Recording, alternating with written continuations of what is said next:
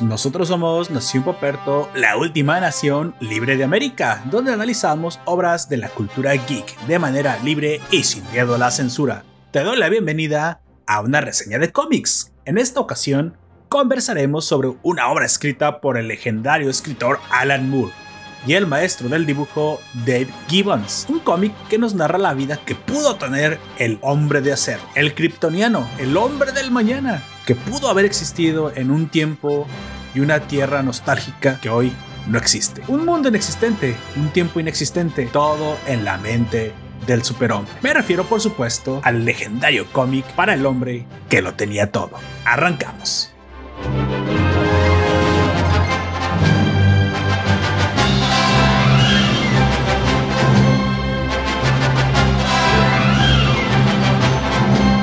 Pues bueno, yo soy Lord Poperto y seré tu anfitrión a lo largo de este podcast. Te recuerdo que nos puedes dejar tus preguntas y comentarios en Evox, YouTube o si prefieres también nos puedes enviar un correo con el mensaje y el asunto del cómic al cual te refieres a nacionpoperto.outlook.com. Me acompaña como siempre el experto en cómics desde el hemisferio sur, desde la hermosa nación chilena donde se ve la Cruz del Sur. Por favor, Preséntate. Un gusto, un saludo a todos y todas en esta nueva emisión de Nación Poperto Comic, por llamarlo así. Y hoy reseñamos otro de los clásicos. Eh, si la última vez hablamos de uno de los tres mejores cómics de Superman, en este momento vamos a hablar personalmente del que yo creo que es la mejor historieta jamás escrita y que jamás se escribirá sobre el personaje. Ah, ok. Yo no sabía que usted le tenía tanto aprecio a esta historia, que es bastante buena, debo decir. Muchísima. Y vamos arrancando con una pregunta. ¿Qué le parece, Don Comics? Si usted le sucediera lo que le pasó a Superman en la portada, es algo que pues, no estaría spoileando porque lo vemos desde la portada. ¿Cuál sería o cuál cree que sería el deseo que le mostraría a usted la piedad negra? Chan, chan, chan, chan. Eh, no lo sé, sinceramente no lo sé. ¿Cuál sería ese deseo que anhela tanto Don Comics y no puede tener? Tener eh, un millón de seguidores en iVox. Ah, tal vez. tal vez. Eso. Obvio. Y no estoy tengo un millón de seguidores en iVox. Ah, gracias, Don Comics. Usted es tan, tan considerado, pero no le creo nada. El único problema de desentrañar la mente de un hombre es saber lo oscura que puede llegar a ser. ¿Sabe, ¿sabe qué me imagino que le gustaría? sí. Superman. Me, me, parece que usted eh, sería algo así como Thanos. Una granja en medio de la nada, pero en lugar de tener calabazas, tal vez, no sé, algunas plantas de marihuana y, y, vivir tranquilamente. O tal vez en unos viñedos tipo Picard. No sé si vio la serie de Picard de Prime Video. Cómo vive retirado en un, en un lugar paradisiaco, con viñedos que se básicamente se, se atienden solos por robots, una, una vida tranquila. A su servicio. Y con Romulanos a su servicio, así es. Tal vez ese sea, y tal vez ese sea el de todos son cómics, tal vez ese sea el de todos los hombres tener un retiro pacífico Claro, Thanos tuvo a su forma un retiro pacífico, pero creo que al fin y al cabo ese es el... Parece que es el sueño americano, ¿no? Pero el sueño americano no solamente es el sueño americano, creo que es el sueño de muy probablemente cualquier hombre que ha tenido un objetivo, que ha trabajado para él, que lo ha cumplido y hoy solamente quiere descansar. Bueno, la, palabra jubilación proviene del, del latín jubileo, que es alegría. Alegría, así es. Los últimos años todavía tienen que ser los más alegres de. Los últimos años siempre tienen que ser los más alegres. El último día siempre tiene que ser el más alegre que el anterior. Estoy completamente de acuerdo. Estoy completamente de acuerdo. Y creo que deberíamos trabajar para que eso suceda. Exactamente. Pues bueno. Y que, bueno. Sí. No dígame, dime, ¿qué eh, no, no, no, no, te decía que, bueno, me imagino que eso también va a depender de la edad y del momento en que se dé, porque por esto de la cuarentena y lo escuché de muchas personas, era como un pensamiento inconsciente que tenía ya una generación que borda los 80, 70 años, sentían que le estaban quitando tiempo de descuento, eh, le, lo estaban matando en vida casi. Porque claro, tener recluido a una persona que sabe que ya le queda muy que le queda muy poco en esta tierra, quizás se acerca mucho a la ruptura. Sí, sí, sí, estoy completamente de acuerdo. Creo que las personas que más más les molesta el hecho de tener que recluirse son las personas precisamente que ya, que ya están disfrutando de su tiempo libre, ¿no? Pues bueno, que las que realmente deberían estar disfrutando su tiempo libre, que son las personas ya jubiladas. Yo no, yo no tengo obviamente esa, ese pensamiento en un futuro. Yo pienso morirme trabajando, por eso es lo que dicen todos los, supongo todos los millennials. Pero la verdad es que desde que me encanta el trabajo intelectual y la creación de contenido y la atención a, a clientes de forma remota es algo que abre las posibilidades a nunca tener que descansar, pero no necesariamente el tener que descansar. Voy a, voy a reformular el planteamiento. Creo que el retiro del, del mayor, del anciano, que es el, el, adulto mayor, no tiene por qué necesariamente ser un, un, un, un momento improductivo. Eso es a lo que me quería referir. Cuando eres joven, trabajas para subsistir. Cuando no tienes por qué eh, tienes que subsistir, tal vez solamente trabajes por gusto. Y tal vez ese es el punto. Me gustaría llegar a ser anciano mayor y tener que hacer el trabajo que a mí me guste. No sé, tal vez un, un canal de holo, holo Netflix, porque ya digo holo YouTube, que probablemente creo que en el futuro tendremos hologramas. O sea, hacer trabajo escribir un libro, tal vez, pintar una cabaña, eh, hacer trabajo que a mí me guste, pero el punto es nunca dejar de trabajar, nunca dejar de moverse, nunca dejar de ser productivo. La diferencia es que ya no sería el mismo trabajo. En, una, una, etapa trabajas para, para acumular, para crear un futuro, para no tener que estar dependiendo de un, de un salario. Y en el futuro ya trabajarías precisamente sin tener que estar subsistiendo, sino que ya nada más para lo que a ti te guste. Creo que ese es el punto del retiro. Esa es la razón por la cual hay tantos golfistas eh, heptagenarios y, octogenarios. Es porque creo que pararse y detenerse y descansar, entre comillas, no es la opción para muchos, o al menos a mí. A mí me no, no, no creo que me llegara, me llevaría muy bien con un momento así, solamente tener que estar descansado todo el tiempo en la casa. Creo que me moriría más rápido, sinceramente. Eso es a lo que me refiero. Sí, bueno, y eso en el pase la, de aquí a 10, 20 años más, la gente probablemente esté bordeando el centenar de años de vida.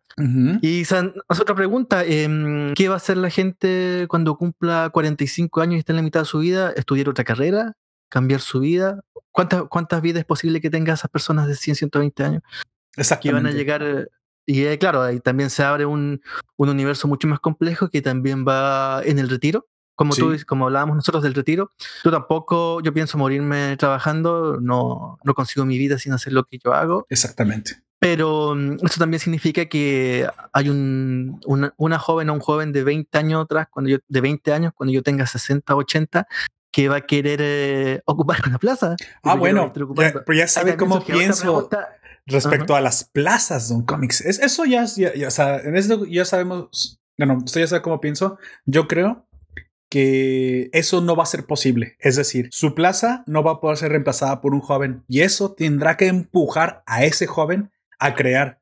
Y es que una sociedad donde los jóvenes no crean nuevas oportunidades es una sociedad que va directo a la quiebra, es una sociedad que va directo a la, a la ruina. Lo de hecho, hay una, una estadística que demuestra que los grandes descubrimientos, las grandes creaciones, las grandes empresas se han arrancado por jóvenes antes de los 27 años. Si ellos quieren ocupar una plaza de un viejo, bien estarían mejor eh, en una escuela de, para kindergartenos. O sea, no, no pueden seguir siendo niños, tienen que ser soldados que salen a crear. Y creo que utiliza mal esa palabra porque mucha gente dice, ah, la guerra. No, no. Yo estoy hablando de soldados productivos, pero jóvenes productivos. ¿Cómo demonios te vas a quejar de que ese puesto no lo puedes ocupar porque alguien más lo tiene? Entonces crea, crea tus propias oportunidades.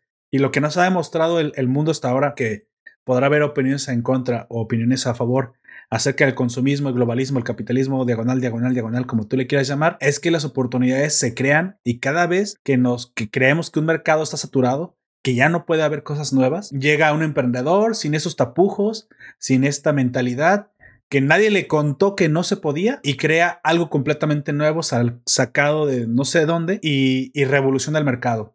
¿Sí? Lo mismo creyó, yo creo que Blockbuster, y hoy tenemos todos natural y bien aceptado la idea de tener Netflix.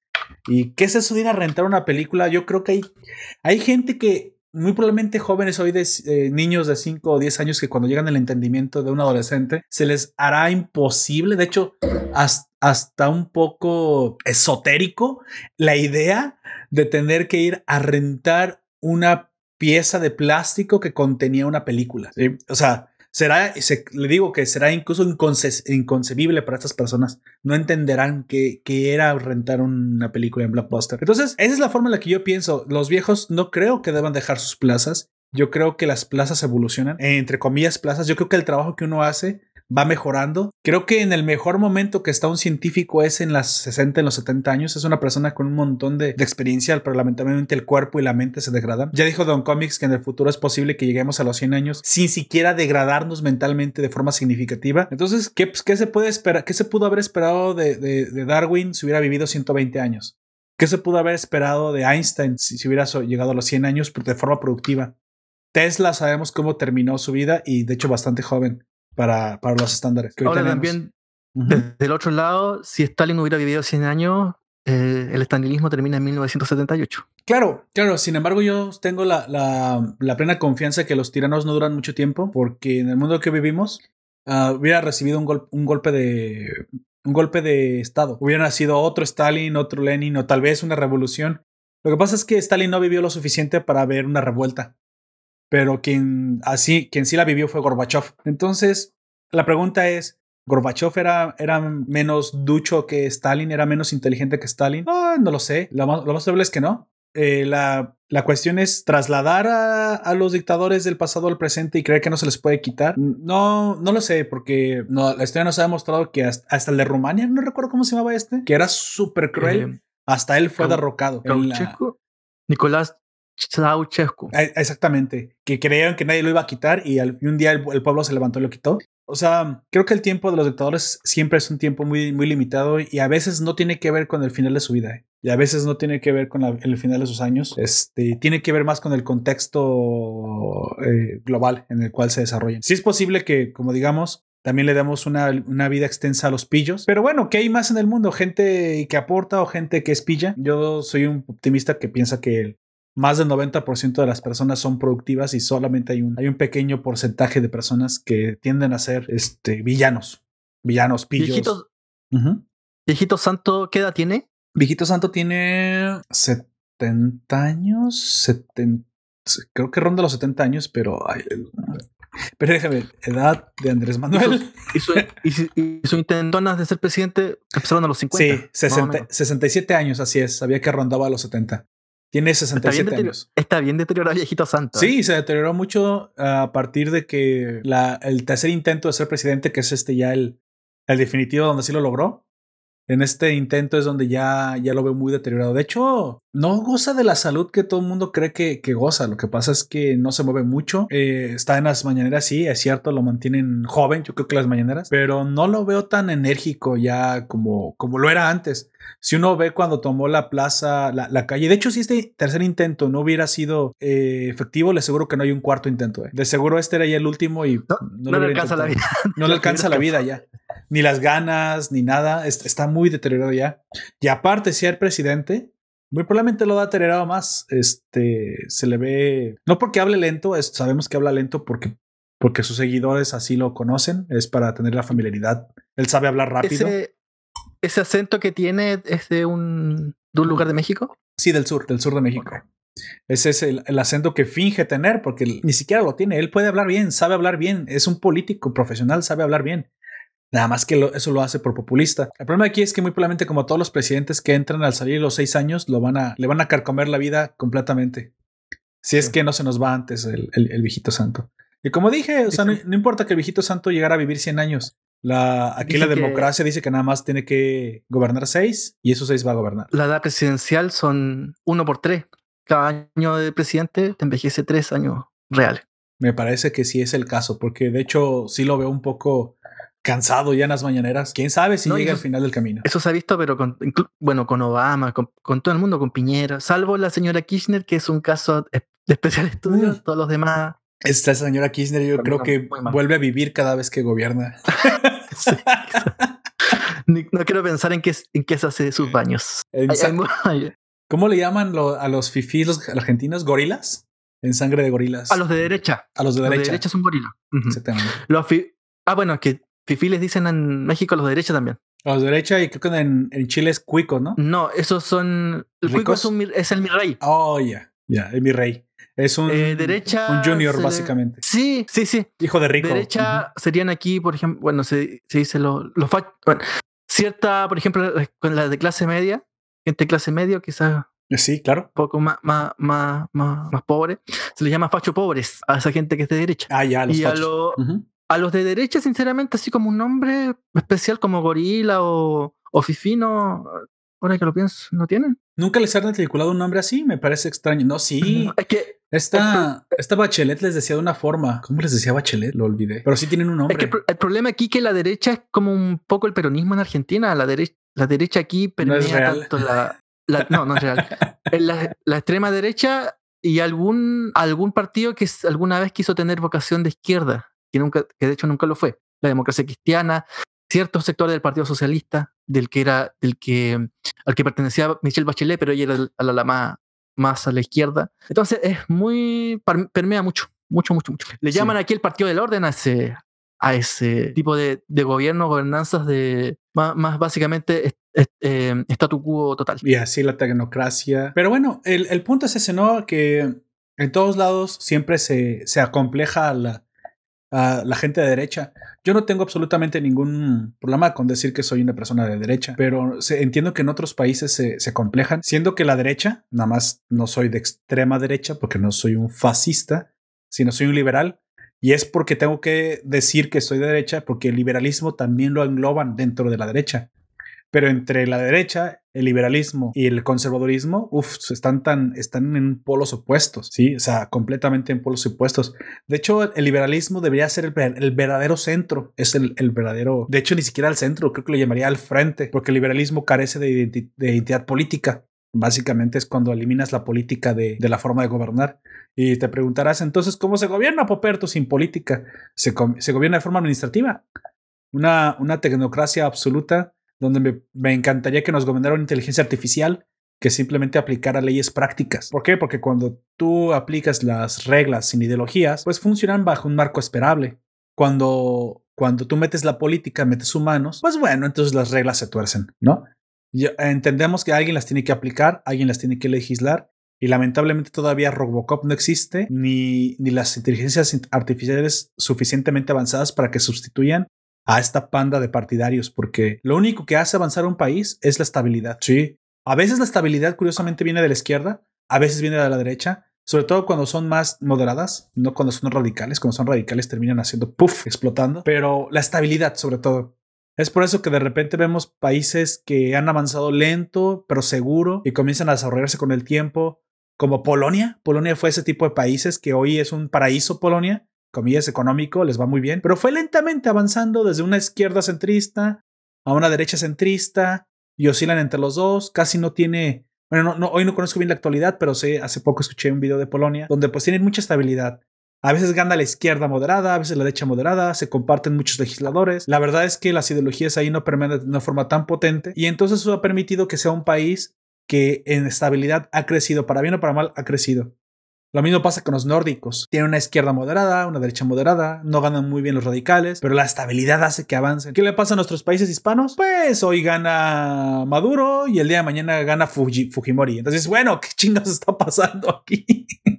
sí, creo que le hace mucho más daño el cambio brusco a un país que la oscilación entre ambos, entre ambos alas, ¿eh? Bueno, y el otro problema que también tienen los países latinoamericanos que quizá no se dan en otro país del mundo, bueno, en países a los que aspiramos algún día llegar a ser o copiamos, es ese eterno desmantelamiento de las instituciones públicas y estatales. O sea, llega un presidente, exactamente, exactamente. Y viene el siguiente y desmantela eso con todo el triple de gasto que significa eso, intenta otro proyecto hasta el siguiente que viene y lo vuelves a hacer, eso es constante. El problema está que se hace con patas públicas eso. E, es el, es el punto. De hecho, usted, usted le dio exactamente el clavo, Don Comics, como decimos aquí. Es que el liberalismo se trata de eso. El verdadero liberalismo es cuando las instituciones públicas no sirven en una ideología política, sino sirven al ciudadano y simplemente deben ser auditadas por pues una, una institución ajena, puede ser del Banco Central.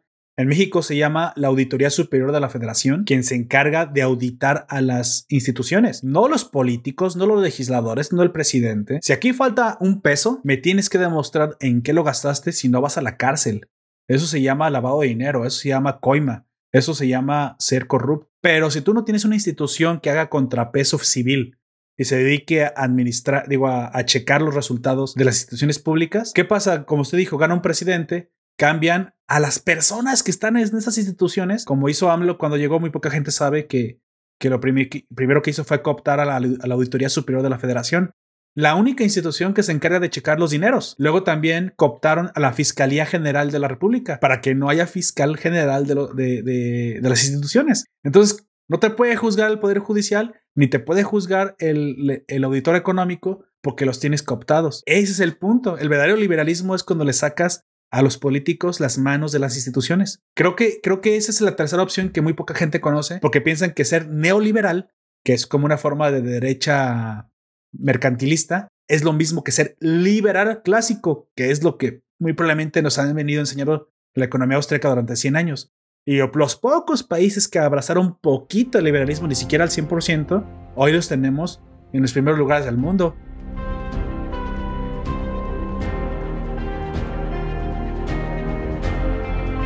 Pero bueno, continuemos. Este, que esto va de, Alan Moore y Superman, no de, no de economía y liberalismo. Por favor, Don Comics, léame en, en el foro de la comunidad. Nos dejaron en un audio, un comentario, que precisamente lo que voy a hacer es que mejor vamos a comentar los de los cómics en los de los cómics y los de anime en los de anime. Por favor, léanme el comentario que nos dejó Jorge Adrián Cruz Cruz. El día 26 de noviembre del 2020 y referido a nuestro último episodio sobre Em, ¿Qué le pasó al hombre del mañana en Superman? Jorge Adrián Cruz eh, nos agrega, ¿esto fue en Evox? Esto fue en Evox, así es. Sí. Em, yo tengo este cómic refiriéndose a qué le pasó al hombre del mañana y en lo personal es muy bueno con una historia algo obscura. Así es. Muchas gracias a Adrián, Jorge Adrián Cruz por su comentario y esperemos lo continúe en el tiempo y seguir hablando de El Noveno Arte. Perfecto. También ahora pasamos a las notas propias de solamente de los cómics. Don, eh, Comics me trae algo para, para algo que importante pasado en el mundo de, del noveno arte. Esta semana apareció un pequeño spot de Future State, el nuevo universo que intenta relanzar, eh, que intenta relanzar a DC Comics. No es la primera vez que esto pasa ya durante transcurrido un año después del de Rebirth también hubo una intentona de lanzar relanzamiento de personajes, nuevas series, no resultó mucho. A ver qué pasa con Future State, que nos, nos representa una especie de universo renovado, más juvenil, más, más centennial. centennial, claro. Así. He visto algunas portadas, vi la portada de Wonder Woman, Future State, la encontré muy interesante. No sé si la has visto por ahí. ¿Este nace para eh, competir contra Marvel Ultimate? ¿El universo de Marvel Ultimate? Que es más como para Centennial. No, me parece que Future State mm, es todavía más, más más infantil. acercar más, al público, no infantil, más al público adolescente. Ah, ok. Eh, pensando en la, generación que ve las series de Netflix, ¿cómo se llama esa serie donde sale Zendaya? Ah, sí, es cierto. Este, bueno, ella, ella fue la Mary Jane, ¿no? Del Tom Holland, del Spider-Man de Tom Holland. Pero ¿cómo se llama eh, entonces ese universo de Marvel para niños? No era, yo creí que era el Ultimate porque he visto caricaturas de el, Ultimate era una reconversión, una modernización al, al principios del siglo XXI del universo Marvel. Ah, ok. Eso intentaba eh, eh, Marvel Spider-Man. Perdón, em, Ultimate, el universo Ultimate. El Spider-Man Ultimate fue muy famoso y de hecho de, él van a ser eh, Mike Morales. En sus páginas nace Mike Morales por Ryan Michael Bandis, que sabemos suele meter harto mm, diversidad, diversidad étnica a sus personajes.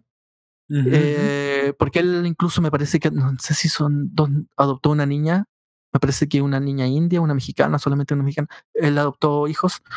Em, y fue muy, fue muy exitoso en su momento. De Spider-Man Ultimate aparecieron los Cuatro Fantastic Ultimate, eh, X-Men Ultimate, Nick Fury me parece que Ultimate también, pero el resto no, no, fue tanto y quedó medio congelado y parece que se sigue con una única línea que es Spider-Man Ultimate. Como te digo, es una renovación al, esta fue una revisión al milenio, al, a los, al 2000 de los personajes clásicos de Spider-Man que seguían su línea normal. Y Future State intenta eso, acercarse con estas nuevas, estas nuevas visiones de, mm, del público que, por ejemplo, debe ser de, como Euphoria con Zendaya, eh, acercarse a ese público juvenil eh, con los personajes renovados, contando mm, Ah, de una manera distinta y más actual a las historias de siempre con los clásicos. Como te digo, Wonder Woman, Batman, em, Superman, un Superman que se parece más a Superboy, un Batman también que es más una especie del, de un Batman más Arrowverse. Sí, más Arrowverse, así es. Una cosa así, y Wonder Woman también, que tiene que tiene que ver más que con una princesa amazona perdida en el tiempo, pero que ella está en el año 2000 antes de Cristo. Sí, tiene que ver más con una, una mujer joven de, de estos años 2020. Eso es lo que intenta hacer eh, DC Comics, le resultará o no, quién sabe. Por ahí no sé si viste las fotos de esta hija, y es una novela gráfica, de esta hija de Starfire. No, no, no, no me tocó verlas. Uh, una, una serie que fue criticadísima desde su, mm, desde su personaje mm, Fire. Son desde su personaje, desde su, perdón, desde, su portada, la autora eh, se dice que se basó en ella misma, no sé si fue tan buena idea para hacerla y que terminó con una, bueno, te voy a mandar la foto con una mm, hija de Starfire un poco rellenita en carne, vamos, digámoslo porque hay que decirlo, no sé si es a nosotros hacer con un joven de 20 años, probablemente para él somos viejos. Y no hay problema en ser viejo. Si alguien tiene más carne de la debida, es un gordo. Y es, sí, claro. es gorda, lesbiana y ama los, ama los gatos, una cosa así, una, una rareza eterna. La cosa es que, como te digo, fue criticadísima la, esta portada y hay que ver cómo le va a ir. Pero incluso no, no es que sea el, el típico quinceañero manfinflero eh, más parecido al otaku el que le está criticando, sino incluso el público femenino de ese cómic no le gustó este nuevo personaje. Pensando en que podría acercarse mucho más a un adolescente que a esta rara criatura de posmoderna con obesidad. Y todos, Conocemos, todos, conocemos, todos conocemos a alguien así. Pero bueno, eh, eso es lo que también apareció esta semana y causó bastante polémica. Justo ahora no encuentro, pero te la voy a mandar en algún momento. ¿Está bien? Me parece Esta novela gráfica. Bueno, esa, esa es la nota de la semana que tenemos de los cómics. Vamos avanzando de una vez a hablar un poco de la obra. Ya vamos arrancando ahora sí directamente con lo que tiene que ver con lo de Superman. Te recuerdo que esta primera parte no tiene spoilers. Hablaremos de las cuestiones técnicas. Pero en cuanto llegamos a hablar ya de la obra, te avisaré para que no te spoiles absolutamente nada. O si prefieres quedarte, también te lo diré. Pues bueno, eh, For the Man Who Has Everything, o para el hombre que lo tiene todo en su traducción literal. Sin embargo, sabemos que en el cómic se traduce para el hombre que lo tenía todo. Creo que esto es una romantización al español porque nos da una impresión más nostálgica. Supongo que también que tiene que ver el cómo la cosmovisión del, del anglosajón y del hispano.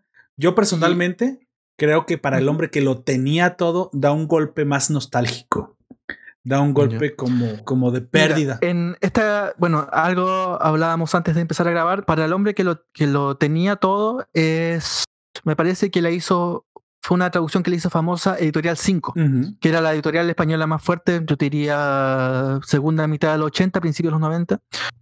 Editorial 5, y yo me había equivocado porque había citado a otro, a otro autor, y era otra la historia. Em, Editorial 5 se basó en un poema de Miguel Ángel Asturias para ocupar ese nombre. Ah, el hombre que lo para el hombre que lo tenía todo. Lo tenía todo. Em, por años se tradujo así, como para el hombre que lo tenía todo. Eh, tú me dices que em, a ti te gusta más este nombre. A mí personalmente me gusta más la traducción norteamericana para el hombre que lo tiene todo.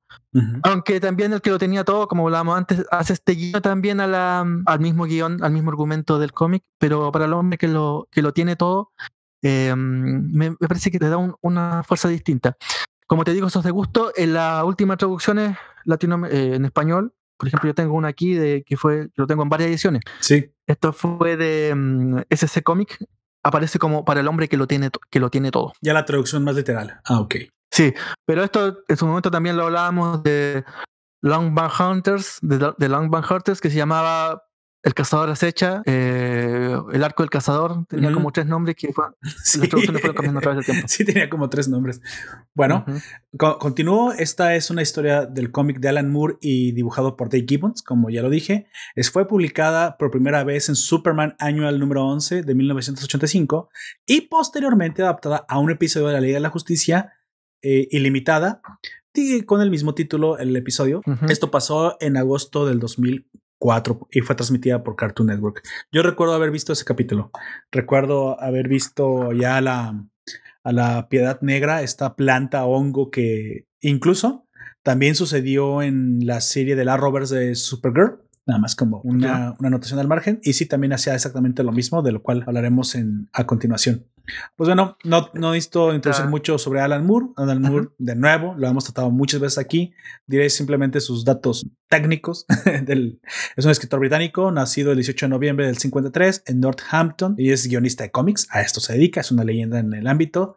Es, ha destacado mucho por muchos trabajos, eh, ya sea por la crítica o incluso también aclamados por la misma gente, por Watchmen, Bad Vendetta, From Hell, League of Extraordinary Gentlemen, Superman y esta, esta larga lista todavía se extiende mucho más, no acabaría de mencionarlas. También el otro el otro coautor en, esta, en este cómic es Dave Gibbons, un dibujante, pues que también por sus credenciales se presenta solo, un, gran dibujante y, legendario. De ese no tengo tantos datos de eh, cuándo nació. De, Dave Gibbons, em, Dave Gibbons también es un dibujante nacido en Inglaterra, el año 1949. Dave Gibbons eh, parte junto a Alan Davis de este estilo inglés de dibujo no sé cómo llamarlo, pero evoca mucho la nostalgia. Eh, algo tiene algo tienen los escritores los dibujantes ingleses que tienen siempre la nostalgia, como la mirada de un pasado que se perdió. Muy interesante de Gibbons. Nació en 1949, inició su carrera en el mundo del cómic en 1973. colaborador de la revista 2000 Are, una revista de cómic eh, inglesa que parece que ya no existe. Dan Dar, un cómic que, me parece que era un as unas de, unas de la aviación, y Rogue Trooper, personaje del, cual fue co-creador. También trabajó en las populares aventuras de Doctor Who. Recordemos que Doctor Who em, era una serie clásica que empezó a emitirse en los 50, 60. Así es. En Inglaterra y se congeló, por lo menos dejó de salir en, en la pantalla chica, me parece que los 70, no, 80, un Doctor Who bien extraño. Pasaron 20 años y eh, Doctor Who dejó de salir en la pantalla chica, pero lo que sí tuvo fueron cómics y novelas. Ah, Por las que se matan, por las que se matan los, los coleccionistas, porque Vaya. fueron editados una sola vez, o se perdió el autor o la, editorial dejó de... Eso es lo interesante de Doctor Who, fue un personaje que se perdió mucho pero que quedó en, el consciente y aparece con este Doctor Who renovado de esta última de estas últimas dos décadas a mí, desde que Peter Capaldi, el Doctor Who viejito, dejó de gustarme la serie, sinceramente. No sé si la has visto. Me gusta no, Doctor Who. Yo no soy de Doctor Who.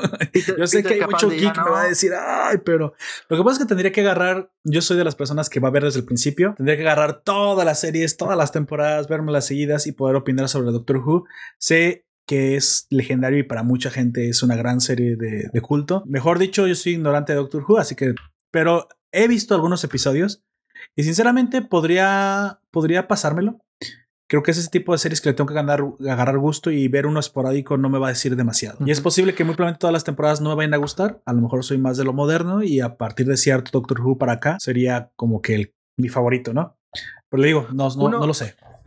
Uno de, de, la, de, las, de las características más particulares de los Whovian, los seguidores de Doctor Who, es que no le tienen miedo a eso. Bajo cierto número de años, cierto número de temporadas, Doctor Who va a cambiar y va a ser otro personaje. Y el actor que llegue va, a cambiar totalmente al Doctor Who. Eh, y eso es extraño, ese, ese juego también provoca, le provoca gusto a muchos Hogan. A mí personalmente, que no soy Hogan, no me gustó. Desde que Peter Capaldi tomó la serie, lo encontré medio asco. Me gustaba ese Doctor Who que jugaba entre ser un James Bond, eh, claro. viajero del tiempo. Ese Doctor Who entretenido, pero ya el viejito. Aparte, tenía que también a los a los Jubias le gustaba. Era un viejito que era como un viejito santo. Era viejito, pero estaba como un quinceañero, era tan extraño. ¿Ha, visto alguna vez esta también serie de la Roberts? Es que la Roberts sí lo tengo más o menos dominado. Este, las leyendas de mañana, de Legends of Tomorrow. Sí, el, capitán parece, es, literalmente una, es hasta británico también, creo. Es, es, él es un Doctor Who. O sea, él fue el actor de un Doctor Who y acá actúa como un Doctor Who el líder de, de, Legends of Tomorrow. Ese, ese Doctor Who sí lo vería. La temporada donde él es el Doctor Who sí la vería. Porque él sí me gustó como, como actúa acá. Básicamente, yo creo que. a, Rick Hunter. Sí, a, Rick Hunter. Él está haciendo Doctor Who en Legends of Tomorrow. ¿eh? Básicamente es una. Sí. Es, un, es, un, Doctor Who sin el nombre. eso fue, eso fue una de las cosas que a mí un poquito me, me causó rechazo de Legends of Tomorrow. ¿En serio? Encontré un, un híbrido entre Doctor Who y. Mm, no sé, esta serie de. Mm, bueno, Doctor Who y Supergirl. Ese híbrido me parece tan extraño. Aparte, lo, yo alcancé a ver dos, solamente dos capítulos. Como todas las series de la Rovers, tienen ese guiño para el lector de siempre de esos cómics. Por el que probablemente mucho mojamos los patrones. Como por ejemplo, cuando Rip, cuando Rip Hunter le dice: eh, He visto, he visto quebrar la espalda, no, he visto caer a señores de la noche y morir a Hombres de acero. Exactamente. Claro, ahí, o eso es. Eh, pero fueron esos cinco minutos y después viene un capítulo de mierda, predecible por toda la esquina, que a mí en lo personal no me gustó. es que ese Arrowverse es para la gente que no lee cómics, son cómics. Ese es el punto. Sí, puede ser. Porque también hay, muchos lectores de cómics que seguían Flecha Verde. Y como te digo, también en cada capítulo tenía un guiño, no sé, nombrabas a los a los series de la ah, perdón, a los, a los integrantes de la Liga de, la, Justicia Europa, los nombraban como los quienes iban en un transporte determinado, tenía esos, esos guiños eternos. Y los tenía Lane of Tomorrow, lo que sí juega mucho con, con esto del viaje en el tiempo, y eso hay que también reconocerlo, rescata historias clásicas. Sí, sí, así Cuando, por ejemplo, son, son, son hippie en gusto o em, viajan, al, viajan al, al, principio de la carrera de este doctor que, que es la mitad de átomo. Exactamente. Me acuerdo también. Ese fue un muy buen capítulo, sí. El, el, el doctor Martin. Martin, Martin consumidor de marihuana, muy, muy físicos de los 70. Muy Carl Sagan. De hecho, se van también a la, a la revolución gringa, a la revolución de a la revuelta civil. Bueno, eh, digo, a mí, a mí me gusta porque, como dije, me gustan las historias llevadas a lo moderno. Y si no lo apoyaba, pues a mí que tanto me gusta DC, pues no iban a, aparecer más cosas así. Pero a mí lo que me llamó la atención, y yo pensé que iba a pasar, y quizás lo desconozco, si hubo, aparecieron un, par de numeritos sueltos, es que no apareció un cómic de eso. Podría ser un, un entretenido cómic de ciencia ficción, Legend of Tomorrow, pero por lo que sé, aparecieron un par de números ahí pero no, no, salió una serie. Lo que me llamó la atención, porque cuando Arrowverse empezó a tener éxito, Arrow se reconvirtió lo más parecido al Arrow de Arrowverse. Después en Revir volvería el Arrow más clásico de, de Neil Adams y Danny O'Neill, pero trató de acercarse mucho al Arrowverse, el, el Arrow de, por ejemplo, en 52. Ya, es que fue la excusa para mantener a los actores trabajando que habían sido secundarios. Entonces, Creo que lo hicieron bien, creo que aparte lo aprovecharon para que fuera la columna vertebral de los crossovers. Situación que... Yo no me refiero a una, serie en cómics, en historieta. Legend of Tomorrow, hasta donde yo sé, no tiene una. No sacó una serie en historieta. Pensé que en su momento le iba a sacar, pero no la sacó. Creo que fue por eso. Creo que fue por eso, porque era más pensada para la televisión. Pues bueno, vamos, vamos avanzando con los antecedentes, ¿no? Tom Comics para que. seguimos con, con Dave Gibbons. Bueno, él va a colaborar en los 80 con Alan Moore, ya en DC Comic, y también eh, participó junto a Frank, Frank, Miller del clásico Batman, El regreso del Caballero Oscuro, cuya película y cómic probablemente está en la retina de casi todo el mundo, que nació después de 1975. Eh, se ha convertido desde entonces en un habitual de los dos, dos grandes, Marvel y DC, entre otras muchas editoriales. Sus lápices han plasmado en acción a personajes tan dispares como Batman, Hulk, la JC, eh, Justice, Society of America, Superman y el Capitán América, incluso la versión amalgamada de estos dos últimos, que cuando mm, en los 90 se hizo una especie de crossovers entre DC Comics y Marvel, una serie que empezó llena, no sé, pues, tenía choques de los más grandes de, del, del, de los Batman contra, eh, Batman contra Capitán América, Superman contra Hulk, todo lo que un niño, los niños de esa época soñábamos y de las décadas anteriores, lectores de cómics, eh, se hizo una serie que se llamaba DC vs. Marvel y no es muy buena. Ah, Basándose en esa serie, se hicieron una serie de amalgams mezclando la identidad de dos personajes de, de un personaje, de un personaje cada, de cada cómic. Por ejemplo, en, tienes una especie de amalgam entre Batman y Wolverine que no quedó quedaron cosas bastante extrañas y ninguna de gran calidad, salvo excluyentes excepciones como Joan, Joan X, que hizo una mezcla entre los Uncanny X-Men, Em, eh, los estas series eh, John, John X, que era una especie de cómic de vaqueros que tenía de ser los, los 70 y quedó eso interesante, pero lo demás es desechable. Bueno, en esos Amalgam trabajó también ilustrando Day Gibbons. Y trabajó para Mar Millar em, en el apartado gráfico de The Secret Service. Mar Millar, recordemos que el Millarverse lo compró mm, Netflix y de, a poco ha ido sacando series, unas mejores que otras. Eh, lo próximo es Jupiter Legacy. y hay que ver, hay que ver cómo le resulta. Probablemente tendremos alguna serie de Day Gibbons en la pantalla chica próximamente. Actualmente, Day Gibbons vive en Inglaterra. Bueno. Y eso es lo que tenemos que decir, la pequeña biografía de el dibujante de esta serie, de allí Bueno, hablemos un poquito de los antecedentes históricos eh, de, de, la serie. entre 1980 y 1984, Alan Moore se convirtió en una presencia recurrente en los cómics publicados en Inglaterra. Es en, la, en, la, que estaba haciendo bastante llamado. Y entonces la división británica de Marvel Comics eh, lo, lo, contrata precisamente para que escriba para ellos. Y es cuando conoce a, a Dave Gibbons Dave Gibbons. Exactamente. Y Alan Davis. Esto, esto fue lo que terminó generando precisamente la, el, consiguientemente los demás números por lo cual es tan conocido, entre ellos La Cosa del Pantano, el Superman, eh, que lo, lo contrataron para Superman para los dos que hemos reseñado, que es este de El nombre que lo tenía todo y el pasado. Muy probablemente también de aquí vienen. Ah, ¿Cuál es el otro que estaba haciendo en este momento? Eh, eh Thing. Something y el otro es. El vigilante. Exactamente. El watch, no, no, no Watchmen. The Watchmen. No, no, el vigilante. el vigilante. Exactamente. Y después el, Watchmen. Y ese es el antecedente, el cómo llega precisamente a tomar la, el lápiz para escribir para el hombre que lo tenía todo, ¿sale?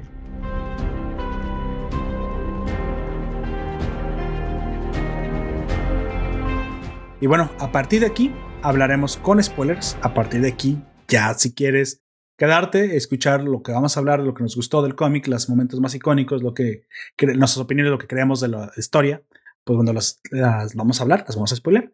Y si no, pues lo paras aquí, ve a leerlo y regresas precisamente para escuchar la reseña. Así que bajo, bajo advertencia, no hay engaño. Pues bueno, Don Comics, ¿qué es un, qué es un El hombre que lo tenía todo? ¿Por qué esta obra es tan importante para usted? ¿Por qué significa incluso al grado de ser su cómic de todos los tiempos, su favorito de Superman. Y no sé si de todos los tiempos, eh, probablemente es que no, pero de Superman sí, al menos. De hecho, yo tengo alguna idea del por qué me gustó. Todavía no decido si me gustó más la, la anterior reseña del eh, que le pasó a Hombre del Mañana. Para mí también fue bastante buena. Sin embargo, hábleme un poquito de esta obra y por qué le gustó tanto.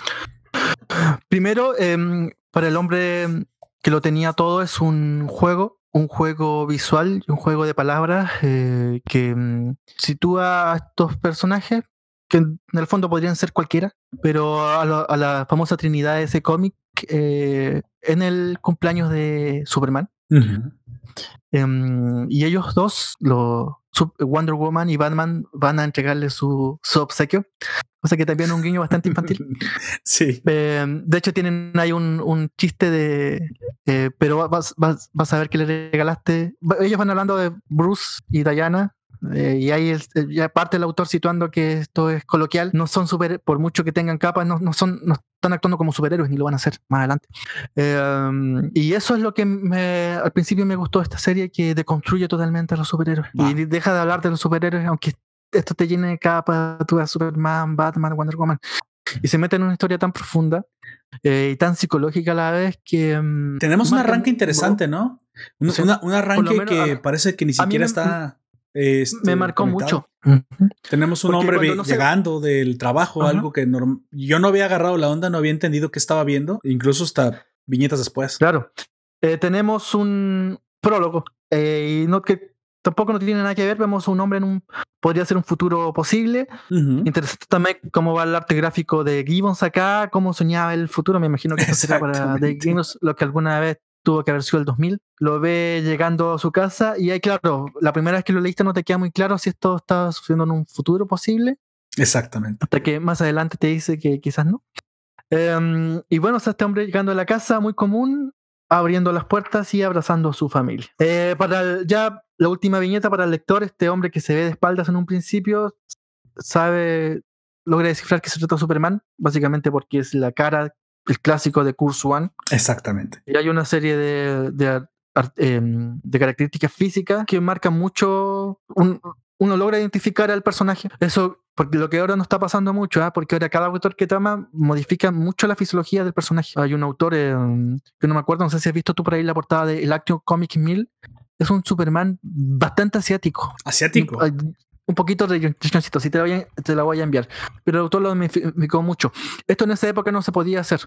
Eh, los dibujantes tenían que seguir la misma línea con ciertas características fisiológicas que, para que, el lector supiera de, qué, se trataba, aun cuando no se pusieron un color uniforme. Y eso es lo que tenemos acá. Tenemos a Superman, bueno, a, o a Clark Kent llegando a su casa en un lugar que no se describe mucho, abrazando a su familia de tres hijos. Sin embargo, sí, sí hay algo que nos da como una pista, ¿no? Porque el narrador habla de que este hombre está regresando después de trabajar en el cráter de Candor. Y uno se queda pensando, espera, ¿es esto la Tierra siquiera? ¿Estamos hablando de una historia que está arrancando en el planeta Tierra? Parece que no. Y también es el guiño, ¿no? O sea, inmediatamente te das cuenta que no, que no es la Tierra de donde estamos hablando, estamos hablando de Krypton. Y aparte, claro, y aparte, Candor es la famosa ciudad embotellada. Entonces no está pasando, no está pasando en la, en la, en la realidad histórica o la línea que tenían en, ese momento los cómics de Superman. Yo pensé que era el papá, ¿eh? ¿eh? yo pensé que se trataba del papá de Superman, porque nunca. Sí, yo, yo también pensé lo mismo la primera vez que lo leí, que se trataba de eso y que eh, Krypton por alguna razón se había salvado. Exactamente. Pero no cuentan así.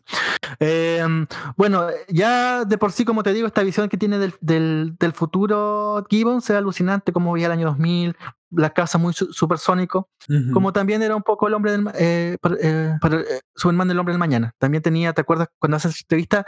El futuro era muy supersónico de Louis Lane, por lo menos, de esa casa ocupaba. Exactamente, de hecho tenían automóviles con un frente chato, o sea, no eran aerodinámicos los automóviles, aunque volaban.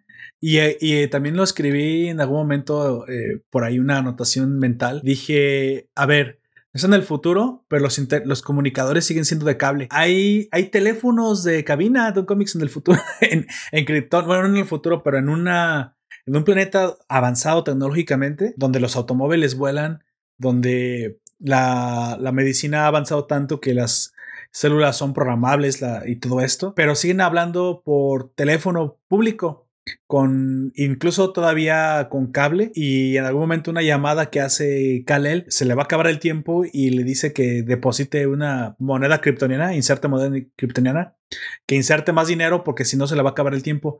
Cosa muy muy retrofuturista que es como se le llama a este futuro, cuando se pensaba en los ochentas cómo iba a ser.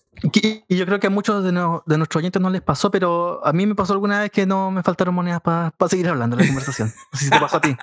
no, aquí yo no conocí los de monedas realmente. a mí me tocaron de, de, tarjeta, Ah, ya no, no conocí los de monedas y los de ficha. Y eh, también evoca, ¿te acuerdas de esa película de Walt de Pink Floyd? Donde le está llamando a su ex, a su ex y se le van acabando las monedas. y está, está, con otro. Eh, también te hace ese guiño, me parece. Y eso, eh, la futilidad del tiempo. Yo creo que lo que el autor trata de, de graficar es lo fútil que es el tiempo y las personas, los seres humanos, lo poco que pueden durar.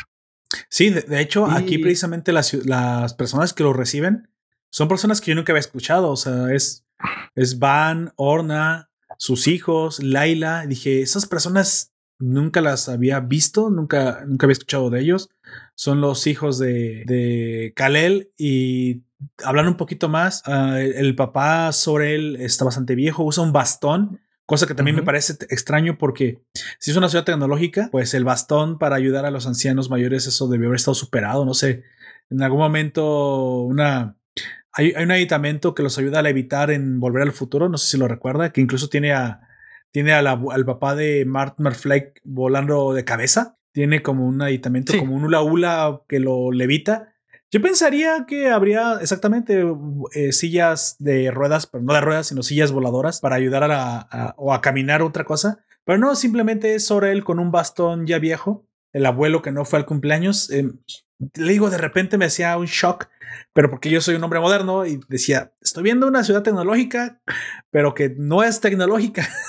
sino que tiene muchos guiños al retrofuturismo. Me sacó un poquito de, ambiente, sinceramente. Pero sí, uno ve el tiempo, o sea, ves a Sorel caminando, si te quedas pensando, esto, esto hubiera pasado, o sea, el, el gran Sorel hubiera vivido lo suficiente para...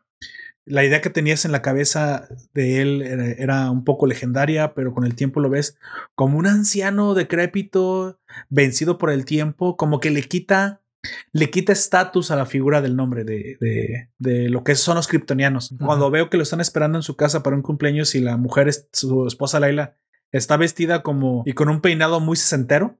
Nomás le faltó la, la diadema en la cabeza. Me, también me, me, hace ver que los kryptonianos realmente eran como los terrestres. Se, se, me cae la imagen de dioses que tengo de los kryptonianos. Es que, bueno, eso también, con eso también juega el autor para el hombre que lo, que lo, que, ¿qué es lo que quiere el hombre que lo tiene todo? Ser común, no tener nada. Sí, es un simple oficinista, o sea, el hombre de acero. Aquí es un no tiene, no tiene más gracia que eso, salvo alguna intención política que tenga dado de sus padres, cierta vocación de partido, pero nada más. No tiene, lo único que tiene es la familia y es lo más común de, entre, esta, entre estos kryptonianos. Y eso es lo otro que también me impresionó desde un principio, que sin decírtelo te lo expresa gráficamente Alan Moore y de Gibbons. Es tal, tal la calidad eh, argumental de los autores que sin ocuparte una sola palabra, sin expresarlos, porque hay gente que para contarte algo tiene que, para manifestarte una emoción, tiene que expresarlo de todas las maneras posibles en, ideas, párrafos, si no, nunca te queda claro. Ellos no.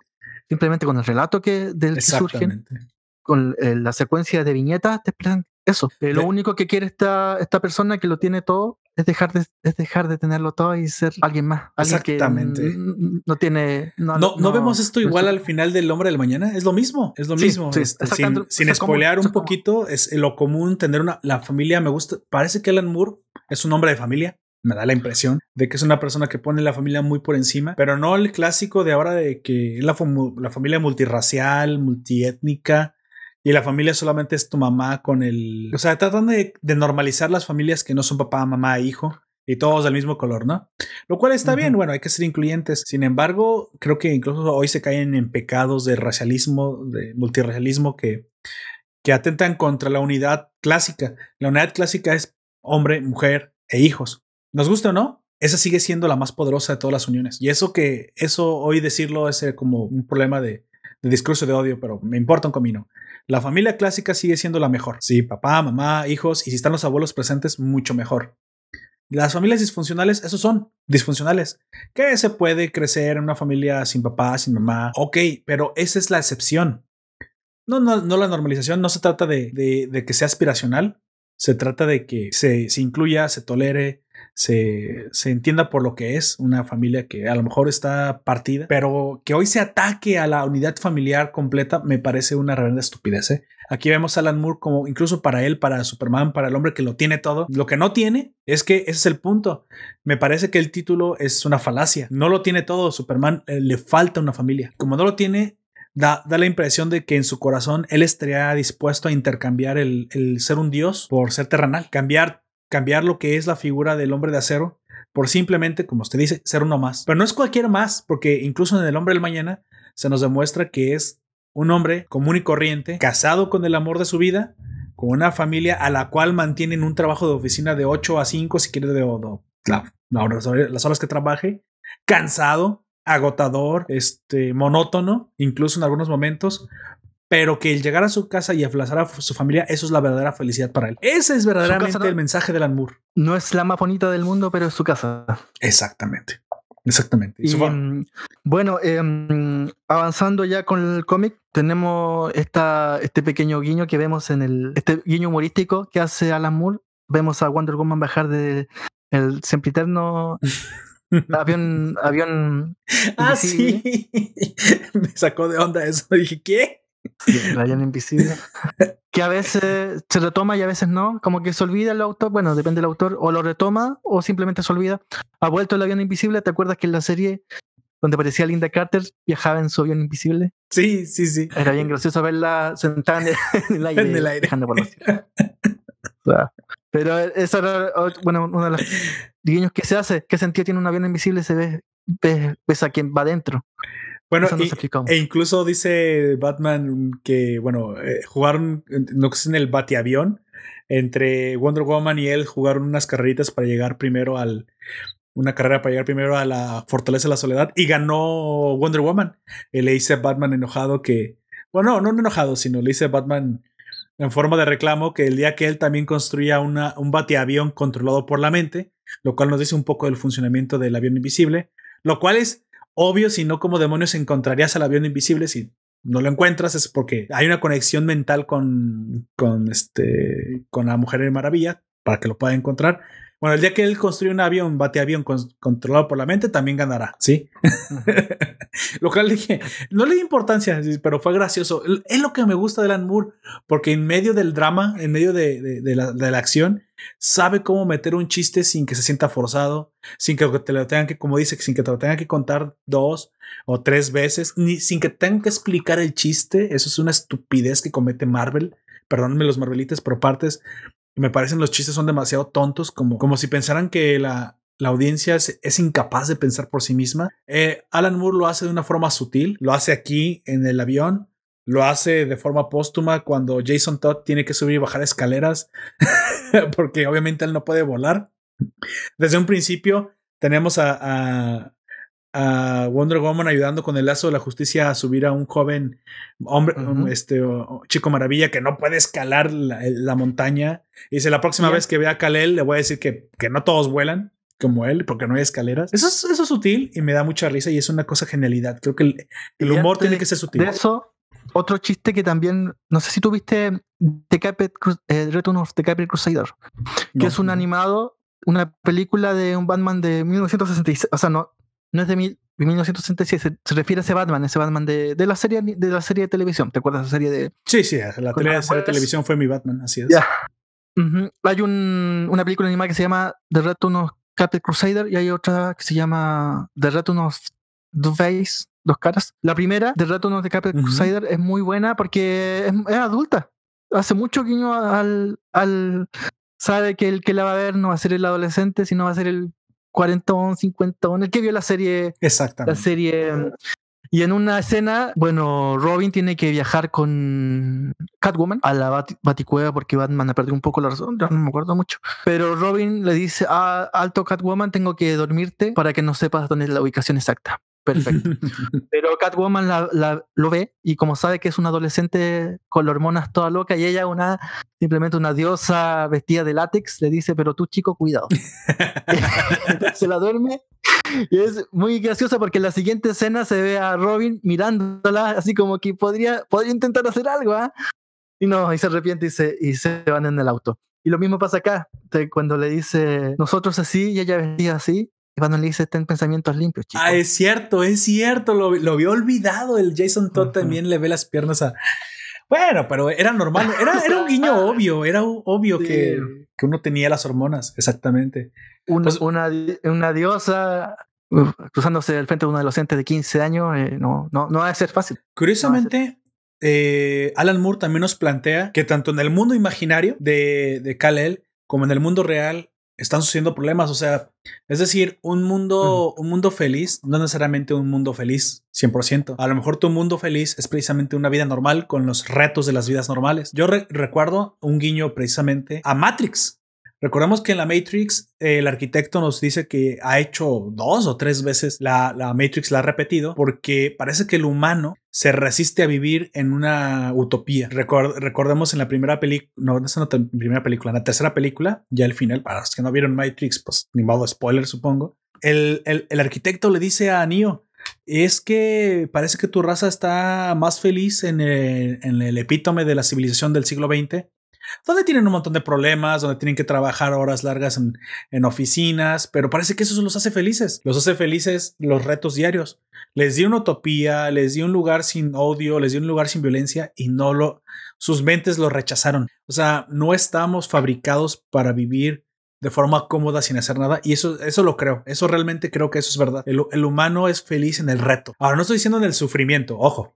No estoy diciendo que tengamos que sufrir para ser felices, no. En el reto. Y el reto por sí mismo es una clase de sufrimiento. Es el, es el, es el sufrimiento del tener que mejorar. No en el sufrimiento de tener que estar viendo por no morir mañana. No, no, no estoy hablando de eso. Sin embargo, aquí se vuelve a retomar. Se vuelve a retomar que que el punto de inflexión en el, en, el sueño que está tomando, teniendo Superman, también tiene cosas buenas, tiene cosas malas, tiene dramas. Hay un atentado contra su prima en su mente. O sea, eso es lo que su, su lugar favorito su, o su momento feliz le está proveyendo. Es lo que está en su subconsciente. Es lo que él imagina que sería una vida, una, una, una, vida perfecta en su concepción. Es una vida precisamente que es imperfecta, una vida que tiene retos diarios y que tiene dramas diarios. Bueno, hábleme un poquito, ¿qué pasa cuando en la realidad de, de Batman y Wonder Woman llegan y, y encuentran a Superman pues parado, ¿no? O sea, metido en, una, en un trance. ¿Qué es, eh, ¿Qué es esto que yo no conozco mucho la piedad negra? Sé que la he visto en unos capítulos, pero me imagino que para quienes sigan Superman, esto se ha tratado más de una vez porque es bastante, bastante conocido, según sé, dentro de la, de la cosmogonía de, Superman. Eh, la Piedad Negra es una invención absoluta de Alan Moore y de Gibbons un guiño a ¿Ah, sí? oh. estos, estos monstruos Lovecraftianos que siempre le encantan a Alan Moore. Porque eso parece. Tiene muchos tentáculos. y claro, como toda creación de Alan Moore en los cómics es eterno en los cómics superhéroes eternos y tiende a ser citado una o otra. Sí, exactamente. Em, bueno, la, el uso, el, uso entretenido de la piedra negra es que era de único uso, porque después deja de tener sentido lo que pasó, lo que pasó sucediendo a lo largo del tiempo. Eh, si la piedra negra aparece en cada esquina, no tiene mucho sentido. Lo mismo que Doomsday. Si Doomsday era posiblemente resucitado, tampoco tenía sentido que existiera un Doomsday y que hubiera matado a Superman porque ya no existía, no existía ese límite. Bueno, y eso pasa un poco con la piedra negra, pero es, creación de Alan Moore y de Gibbons. Em, no así este personaje de um, Mogul. Que Exactamente, el enemigo, ¿no? Quien le mandó la piedra negra precisamente para, para que lo poseyera. Thanos, a su vez, es una. se basó en Darkseid y Mogul, a su otra vez, es un reflejo de Thanos. Sí, se parece mucho. más que Darkseid es un ya un dictador más al uso, un conquistador de planeta, guerrero, más que Darkseid que es una especie de aspirante a emperador universal. Bueno, em, y aquí la siguiente viñeta, por suerte la puerta de la puerta de la sociedad está abierta porque si no sería imposible vaya a abrirla. y ahí también, sí, porque ningún otro ser humano puede cargar la llave la fortaleza de la sociedad. Que está, está batida en la siguiente viñeta, se ve contra una pared. Y encuentran a Superman en paralogizado con una extraña planta en su, en su pecho, con forma de rosa, ¿Sí? pero con, con brazos, una cosa bien con tentáculos. repugnante, pero atractiva, rara, un parásito con cara feliz, una cosa bien extraña. Y así empieza para el hombre que lo tiene todo. Sí, una, un diseño muy Lovecraftiano, como nos dice, con tentáculos. Vemos, a mí me gusta cómo vamos a, un poquito a la mente. Nos dicen que la piedad negra le da al usuario una, una visión, una, un trance en el cual imagina un mundo utópico donde su deseo más, más grande es cumplido al fin.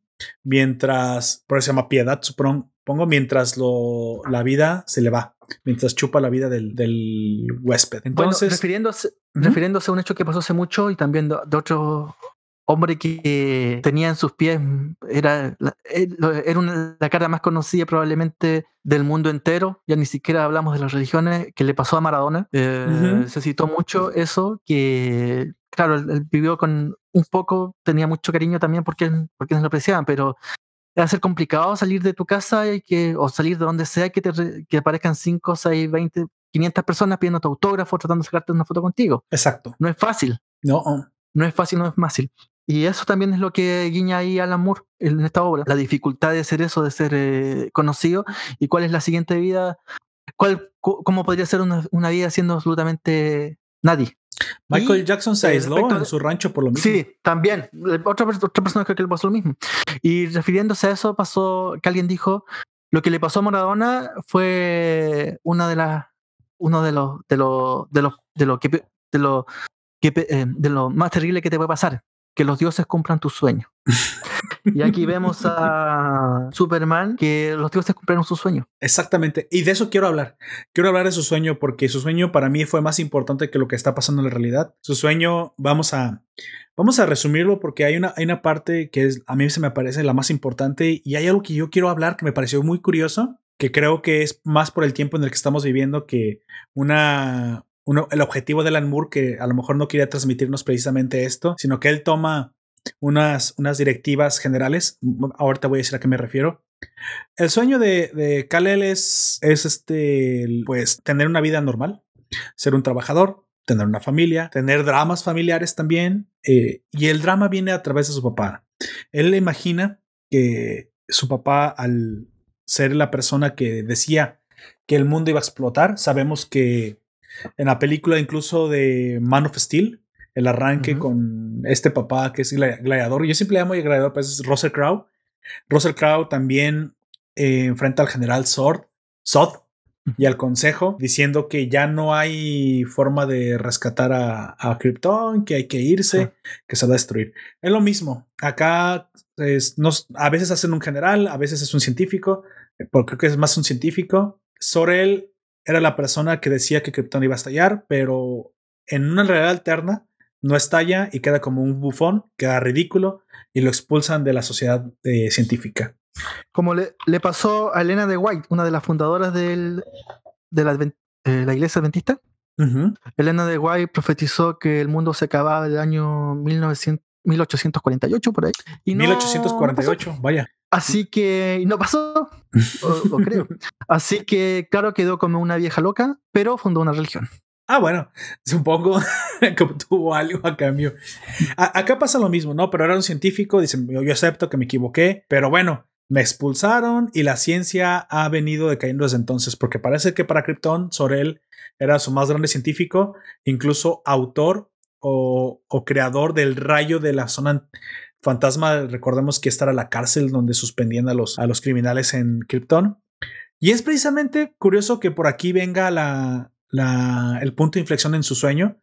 En su sueño, Kalel sabe que su papá tiene. Su madre murió hace mucho tiempo, su papá está solo y tiene problemas para adaptarse al, al mundo que lo rechazó por haber previsto el apocalipsis y que no era cierto. Lo llaman un loco, un payaso. Sin embargo, en, sí. En alguna de las. Porque Krypton ha tenido varios orígenes, bueno, ha tenido varias historias a través de, los, de las publicaciones y de la, de la época de la, de la editorial. Alguna vez tuvo un origen en que mm, lo que sucedió en Krypton fue una, un, un una, no la palabra es hecatombe, me parece. Hecatombe. Una hecatombe porque em, fue una sociedad que avanzó tanto en, la en, el conocimiento de la biología que terminó, mm, no sé, cualquier niño tenía el conocimiento suficiente de que si un, mosquito lo picaba, eh, exterminar ese mosquito, pero de paso exterminar a todos los mosquitos del mundo. Terminó en, un colapso ecológico generalizado debido a su conocimiento excesivo de biología. Ahí, ahí terminó perdiendo la humanidad, que es lo que también eh, hace ese guiño con Moisés, que es este Superman que llega a la Tierra. Este ser salvado de una de, una, mm, de un planeta que jugó a ser Dios. Y el problema está que alcanzó a ser Dios, pero no hay hombre que pueda ser Dios. Y morir en el intento. Claro. Y eso es, eso es lo que también me acuerdo siempre su origen, lo encontraba muy entretenido. Esa historia de Krypton, esta sociedad que evolucionó tanto en su conocimiento científico que terminó cayendo por el mismo. Exactamente. Eh, y me parece que eh, eso es lo que también a este, a este, a este origen se, refiere a Moore en, su, en sus viñetas. De hecho, vemos precisamente que Krypton se salva, se salva a, lo contrario que todos sabemos, bueno, en la, cabeza de, Kalel para que esto cuadre, pero parece ser que el, el que se haya salvado el planeta no le ha traído demasiado bien a la sociedad. En algún momento Kalel acusa a su padre de decirle, tú piensas que, mejor dicho, tú en algún momento parece que hubieras deseado que el planeta se destruyera. Y Kalel, digo, y Sorel en algún momento te da la impresión de que al ver cómo se ha demacrado la sociedad, bien hubiera mejor pasado un castigo divino y hubiera acabado con ella. a, tal vez, como usted dice, una referencia muy Alan Moore de, de una sociedad que se avanza mucho, se demacra, se trastorna, se corrompe y, y no, no, pasa más que por la extinción. Algo muy, muy, muy, futuro, muy, del futuro del, del steampunk, ¿eh? digo, del cyberpunk muy de un futuro demacrado por la, por la tecnología en lugar de, de haberle ayudado, sino que lo, empeora. Y de hecho, eso comienza a suceder. El Alan Moore se imagina que de Krypton, de, haber no, de no haber sido destruido, se comienza a enfilar hacia un planeta o una sociedad muy, muy cyberpunk, muy destruida en sus valores por la tecnología, algo que veíamos mucho en, lo digo otra vez, en el retrofuturismo. Normalmente el cyberpunk es un hijo del retrofuturismo, en el que no nos ayuda y más bien nos quita la humanidad. Dicho eso. Bueno, eso, eso que también dices hace mucha referencia también en el hecho de que esta ciudad de Candor está totalmente llena de metal cemento. No, hay, no hay parques y no son absolutamente artificiales. Exactamente. Se creía antes que la modernidad no podía conjugar con la ecología y bueno, al parecer es al revés. La, la modernidad, la tecnología sí, tiene, sí pasa por cuidar la ecología, pero no porque es que desarraigamos la humanidad de la tecnología. Creo que es eso lo que se imaginaban, que íbamos a ser tan consumistas, tan, tan depredadores, que no nos iba a importar nuestro entorno. Parece ser que el humano es más inteligente, creo que hemos pasado también un poco de, ciertas pruebas de fuego en el que vemos que la tecnología sí pasa por cuidar el mundo. De hecho, vemos que la tecnología nos llevó a que el consumo energético se hiciera eficiente. Y ese es el punto. Creo que antes no podían imaginarse un consumo energético eficiente que no viniera de consumir los recursos, pero cada vez más estamos viendo que las fuentes verdaderas de energía, verdaderamente inagotables, no se encuentran en quemar macro, macromoléculas, sino se encuentran en explotar la energía oculta a nivel subatómico, algo que es completamente limpio y también sigue por un futuro más, más, más uh, astronómico, donde podemos aprovechar más el sol de lo que hoy lo aprovechamos, esfera de Dyson, por ejemplo.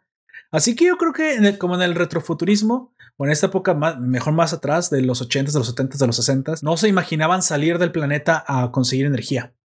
Entonces, el único lugar donde puedes consumir tu energía es el planeta, entonces si avanzas te lo acabas. Era un pensamiento muy naif, si me lo pregunta, pero muy de su tiempo, ¿no? Muy, muy encerrado en las cárceles que es la atmósfera. Hoy sabemos que la energía se encuentra, si no es muy afuera, es muy adentro. Si no se encuentra a nivel cósmico, se encuentra a nivel subatómico. Pero la verdadera energía. Eh, ojo que, pero ha pasado en la historia del ser humano que se han autoterminado civilizaciones hasta donde yo entiendo, fueron los mayas los que sobreexplotaron su, su entorno ecológico y los llevó a la extinción. Creo que es la falta del, avance tecnológico. Lo que pasa es que. Lo mismo pasó con, con los primeros habitantes de Isla de Pascua. Y también muy probablemente le pasó al Imperio Romano. Sin embargo, precisamente el, creo que la, la limitante de esas sociedades que no llegaron a, florecer más allá de, cierto avance tecnológico fue precisamente la falta de opciones. Hoy estamos todos comunicados y tenemos un globalismo en el cual si no es una sociedad, es la otra. Tenemos muchas sociedades cooperando. Entonces, ¿por dónde viene la solución? Si no es un Elon Musk el día de mañana, muy probablemente en su momento fue un Henry Ford, el día de mañana va a ser otra persona. Pero hoy tenemos que la solución viene por la cooperación global.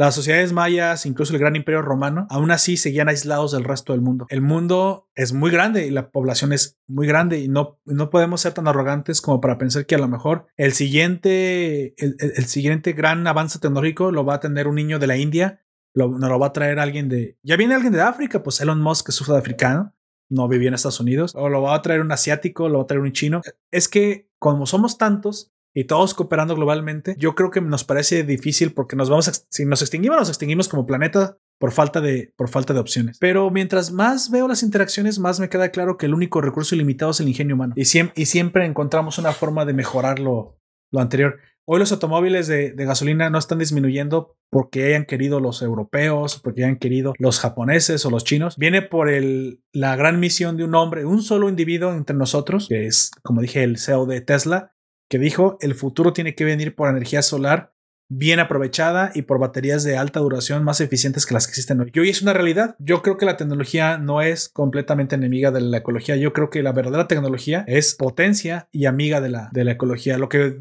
supongo es que a Krypton le faltaban individuos suficientemente listos con ingenio para poder solucionar sus problemas. Y tal vez ahí sí comenzamos a ver que la forma de la organización social en la que existía, como existía Krypton, que me parece que era mucho más autoritaria, mucho menos libre de lo que creemos, era lo que terminó precisamente limitando el avance. En algún momento en la película del hombre de acero, vemos que en Krypton se han limitado los nacimientos. Y yo creo, sinceramente, desde mi punto de vista mercadológico, sociológico, que lo que terminó destruyendo al Krypton del hombre de acero fue la falta de bebés. Si no nacen nuevas personas, no nacen nuevos pensamientos. Es que, como te digo, hacía guiño ese origen de una sociedad superpoblada, pero no por el exceso de productividad reproductiva, sino porque la gente ya no se moría. Por el avance, eh, avance eh, el biológico que había hecho esa misma civilización. Es que yo creo que todo, todo, lo contrario.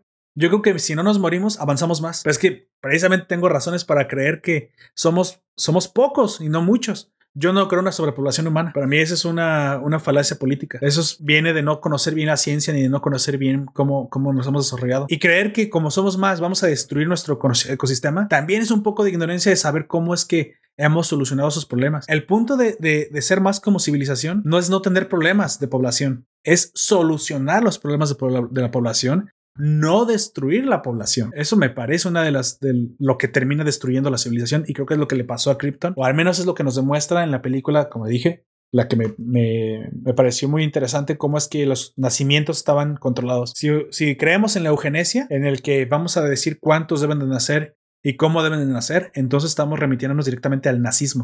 Y eso ya vemos, ya sabemos cómo, cómo pasó en la historia. Yo no creo que la población sea excesiva nunca, en ningún instante. Creo que el éxito de una población viene determinada por el número de habitantes que puede sostener. Ahora sí, qué tipo de sociedad sea y cómo la construyas y la cultura, eso sí termina destruyendo las sociedades.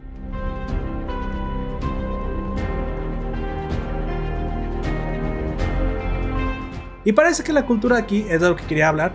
Me parece que es muy vigente. Esto lo escribió Alan Moore en 1984, 85, perdón. Pero hoy se puede calcar perfectamente en lo que hablábamos. Fíjese que sí estaba consciente, sí estaba, digo, conectado con lo que estábamos hablando de, de Viejito Santo y de la política chilena. Hoy vemos problemas mundiales políticos que se reflejan directamente Mm. en lo que escribió Alan Moore. Tenemos una secta de gente que quiere, o un movimiento político que quiere que los presos sean liberados. Y ahí tenemos a Black Lives Matter. Y luego tenemos una respuesta desde la derecha, más conservadora, potente, dirigida por un viejo, que me, de hecho en algún momento me pareció que Sorel se parecía a Donald Trump. no sé, de repente me dio la, la impresión de que podía ser este abanderado de, de, un conservadurismo duro que viene a responder con orden y disciplina a liberales anarquistas que se han pasado de la raya. Me dio la impresión de que estaba viendo las elecciones norteamericanas. No sé si a usted le, le, le, dio esa impresión, pero a mí me, sí. me, recordó el presente tanto. Dije, wow, ¿cómo es posible que Alan Moore escriba de esto en el 85? Yo hoy a 35 años de distancia sea tan, pero tan presente todavía. Eso es lo que quería hablar. Esta viñeta también se acerca mucho, sabe aquí a es la serie Watchmen, la serie televisiva Watchmen. También tiene esa lucha de, sí. de clanes, conflicto interraciales y aquí otra cosa más también eh, um, eh, Watchmen y bueno el, hace un guiño también al Ku Klux Klan, todos estos grupos de extremistas norteamericanos. Sí, sí, bueno, el, como religión lo vi, tiene toda la razón, como supremacistas blancos, ¿no? Como si fuera algo así. Sí. Sin embargo, o sea, vemos que, que, que, retrata muy bien y sin miedo, y sin miedo a, a, que lo censuren, a que sí es cierto que hay veces que las respuestas de la, del conservadurismo suelen ser más sectarios, pero vemos también la violencia innata en la, en la izquierda extrema. ¿eh? Siempre vemos que la... Porque ese es el, el, lo que está retratando con los que atentaron contra, contra la prima, contra Carael. Vemos que va al hospital porque un fanático de los anti, anticárcel, básicamente, como dije, esto es comparable a Black Lives Matter. Quiere que saquen a los, a los presos y por eso ataca, atenta contra la vida de alguien de relacionado con la familia de, de, Sorel, que fue quien inventó el rayo fantasma. Entonces, eso también pasa. Vemos la violencia innata de los movimientos de, de, izquierda extrema. Que no, que no nos sorprenda que son así. Así son. Vemos lo que pasó en Chile otra vez. Yo creo que la gran mayoría de las personas que se identifican como un poco de izquierda suelen ser moderadas. Y también no nos hagamos tontos, la gran mayoría de las personas que se identifican en la derecha suelen ser moderadas. Somos más parecidos de lo que creemos. Son los pequeños grupos, los extremistas, los que hacen mucho ruido. Y cuando son de la derecha, suelen ser, vemos este sectarismo a través de un líder que llama al pasado glorioso. De hecho, se llamaba del partido del antiguo Krypton. O sea, me dio esta, esta gracia de Make America Great sí. Again. Make Krypton Great Again. Probablemente lo podemos decir así. Pero también vemos el, la forma en cómo la poca tolerancia desde la extrema izquierda y lo lleva inmediatamente a la violencia. Y ese siempre ha sido el problema de la izquierda extrema, ¿eh? La violencia a la cual pasa inmediatamente. Entonces, ¿a quién le damos la razón? Yo creo que al final ambos extremos son malos, pero retrata perfectamente lo que hoy sucede hoy en nuestros días. Y si me haces, ah, es que no le laves las manos a la derecha. No, no le estoy lavando la, la, las manos a la derecha, pero es menos común los ataques violentos desde la extrema derecha que desde la extrema izquierda. Y ahí lo vemos. Ya vemos cómo el fanatismo también llegó a, a, a no sé si se murió, pero atentar contra una chica inocente. Bueno, es curioso cómo, cómo la política de hace 85 años en un planeta imaginario, en la mente imaginaria de Superman, refleja tan, tan, tan bien el, la sociedad en la que estamos viviendo hoy. Dicen que la historia es cíclica y quien no conoce la historia está condenado a repetirla. Bueno. Es el problema de las grandes obras. Son eternamente temporales. Son atemporales.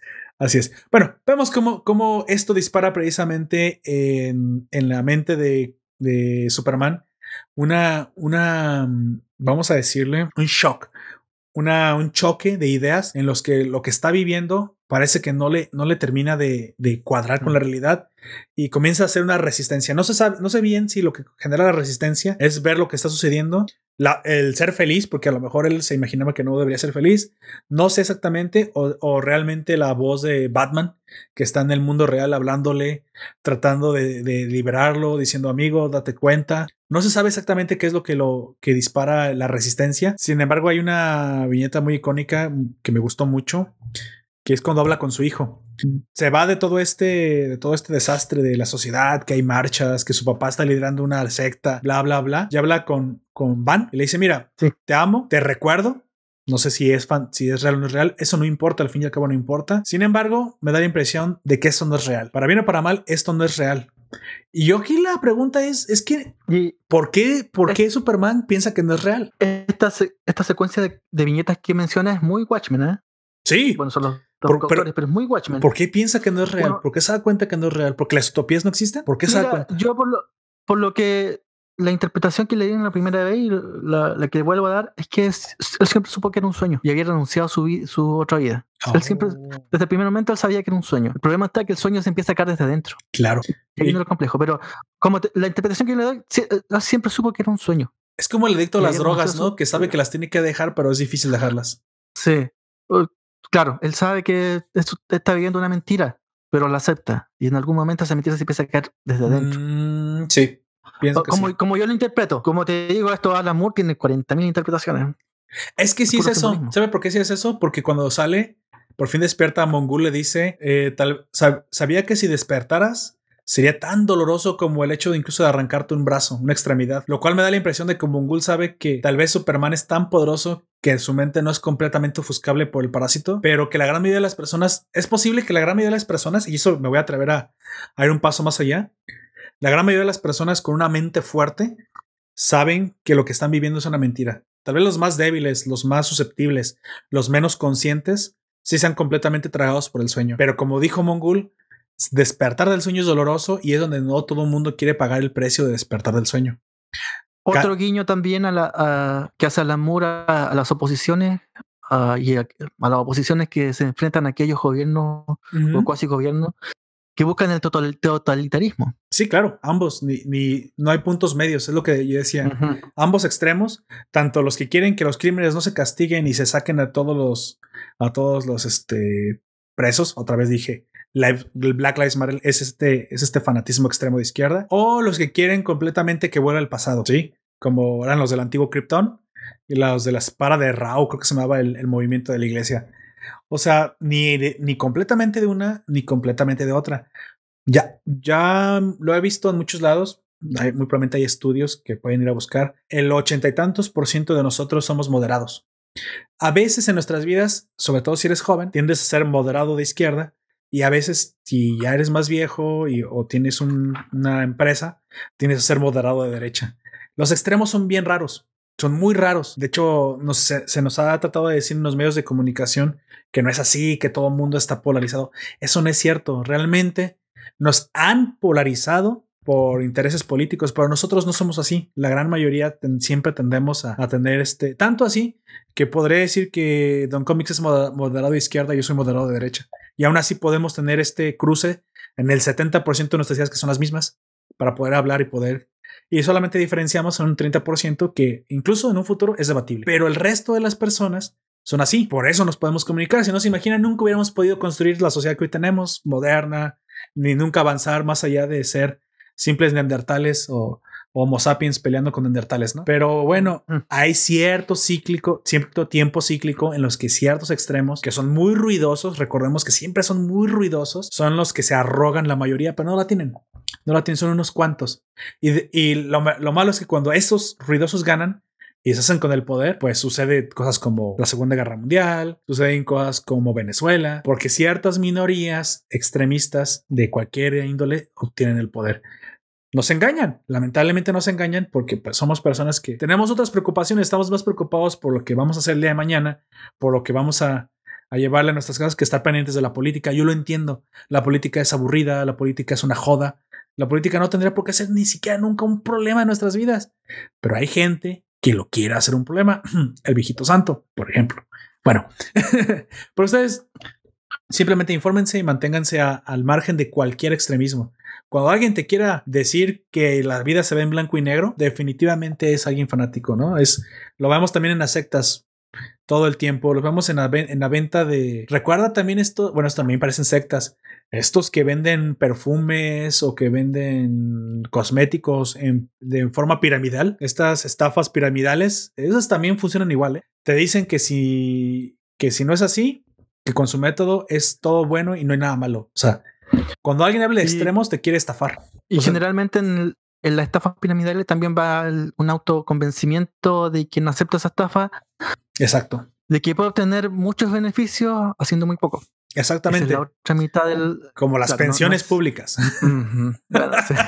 Pero generalmente la estafa piramidales juega mucho el, deseo de, dinero, como em, la codicia. Exacto. Juega muchísimo la codicia de que Y también aprovecharse a veces de la necesidad de la gente, ¿no? Que está dispuesta a creer cualquier cosa, aunque sea demasiado buena para ser verdad. Y por lo general, como dicen por ahí, el dicho, pues es demasiado bueno para ser verdad. Bueno, vamos a, pasar a la, realidad. Yo quería precisamente mencionar esto en la imaginación. Este es el momento en que eh, todo lo que les narré es lo que precisamente pasa en la cabeza de, de Kalael, pero lo que está pasando en la vida real es muy diferente, ¿no? Dígame, ¿qué, demonios está pasando en la vida real? Esta, este Thanos es un, un dictador, perdón, este un dictador universal eh, con super fuerza, como también la, gravedad de la, de la, la, gravedad de la Tierra, o no gravedad de la Tierra comparado con los planetas, lo ayuda mucho. Y se enfrenta físicamente ya a, los, a los superhéroes.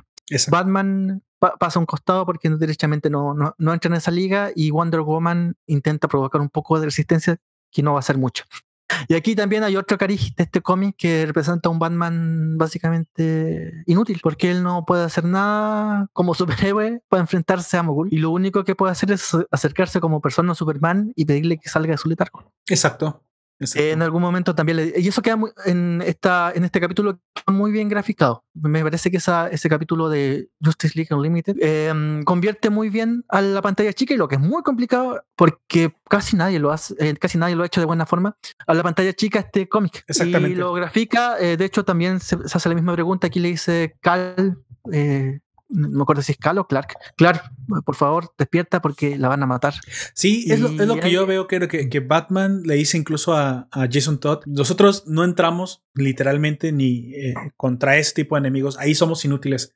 Pero eso también es la razón por la cual Batman está en la Liga de la Justicia. No es porque pueda pelear derechamente con, con contra Darkseid o contra cualquiera de esta fuerza, sino es que su mente, lo que se le puede ocurrir o lo que pueden lograr tanto él como sus Robins, van más allá de a lo mejor de lo que puede lograr un superhéroe que utiliza directamente sus poderes. El poder de la mente de Superman, su superpoder es precisamente ser, pues yo creo que derechamente el humano más inteligente del planeta. No, no podría ser, o sea, no, no, no estaría exagerando diciendo que precisamente sí tiene un superpoder, pero su superpoder no viene por sus acciones físicas, sino que toma las mejores decisiones que cualquier humano puede tomar. O sea, si lo, si lo, si lo transfiriéramos a, un poder, sería el poder de, eh, de evaluar miles de decisiones al mismo tiempo, como un gran maestro ajedrecista. Quiero, quiero imaginarme. Y el poder de Batman es ser precisamente un gran maestro ajedrecista con los, con las decisiones del presente, o sea, poder tomar la mejor decisión posible con las variables que conoce, y ese es su, gran poder. Esto lo hemos visto normalmente en líderes que nos, que nos muestran que su liderazgo viene por esta, esta toma de decisiones. Para quien ha visto anime y quien conoce anime, la Luch Lamperuch del, del anime Code Geass es así.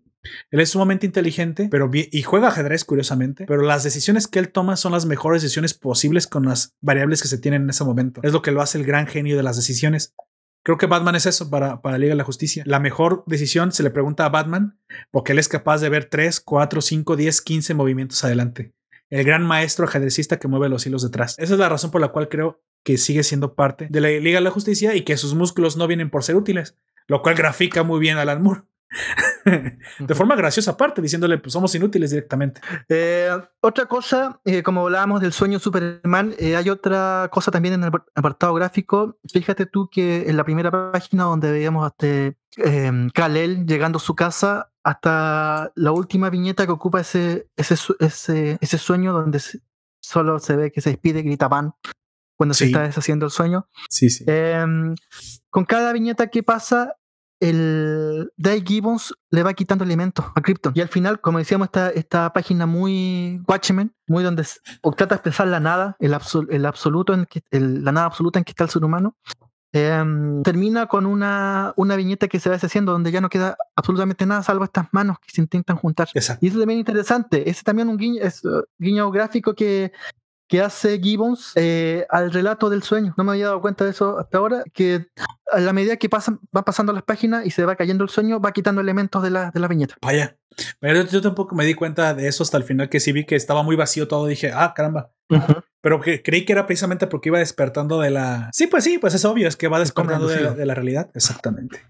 Bueno, es, creo que em, es una obra que, aunque es corta, es bastante significativa, es, es bastante buena. Yo creo que quiero decir que me gustó muchísimo.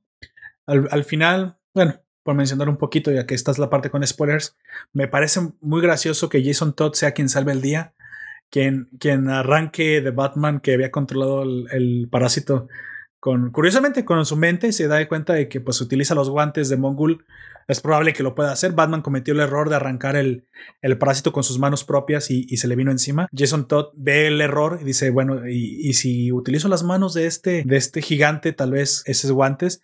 Incluso me dio muchísima risa, no sé si a usted le pareció gracioso, que se le ocurre, es como el niño que tiene un chispazo de, de inteligencia y dice, bueno, y si guardo dentro de un guante el parásito y me lo puedo llevar con una, cargando con una bolsa y lo guarda y se lo lleva y sube las escaleras porque están peleando el primer piso, en el segundo piso, luego cae al primer piso y dice, oh, Dios mío, me tengo que volver a... O sea, toda esa escena de Jason Todd, que es al, mismo tiempo un alivio cómico, también es, la demostración del, de lo, no sé si, si decirlo de alguna forma, de, la chispa juvenil que tiene que tienen los niños, los chicos maravillas, creo que le da mucha importancia a cada uno de los héroes, pero incluso también al sidekick de Batman, de esta manera. Creo que rescata un poquito ese, ese, Batman también de, de los años 50, 60, donde se decía ¡Pow! ¡Pum! ¡Kaboom! Es de Adam West. Sí, es Adam West. Sí, de la, de la serie que hablamos más adelante. O sea, lo logra meter porque no, no va con, este, con esta historia, pero de alguna forma no le quita autoridad. No sé si me explico. Lo, logra meter eh, sutilmente la, la, la, figura de una, de una inocencia, de una chispa, de una algo gracioso. Y al final, muy, muy común en muchas obras eh, de aquellos tiempos, quien menos crees que va a salvar el día es quien lo logra salvar, se lo llega salvando. Y en este caso, Jason Todd, ¿no? Que lanza el parásito a Mongul y vemos que es como la forma en que lo controlan y San se acabó.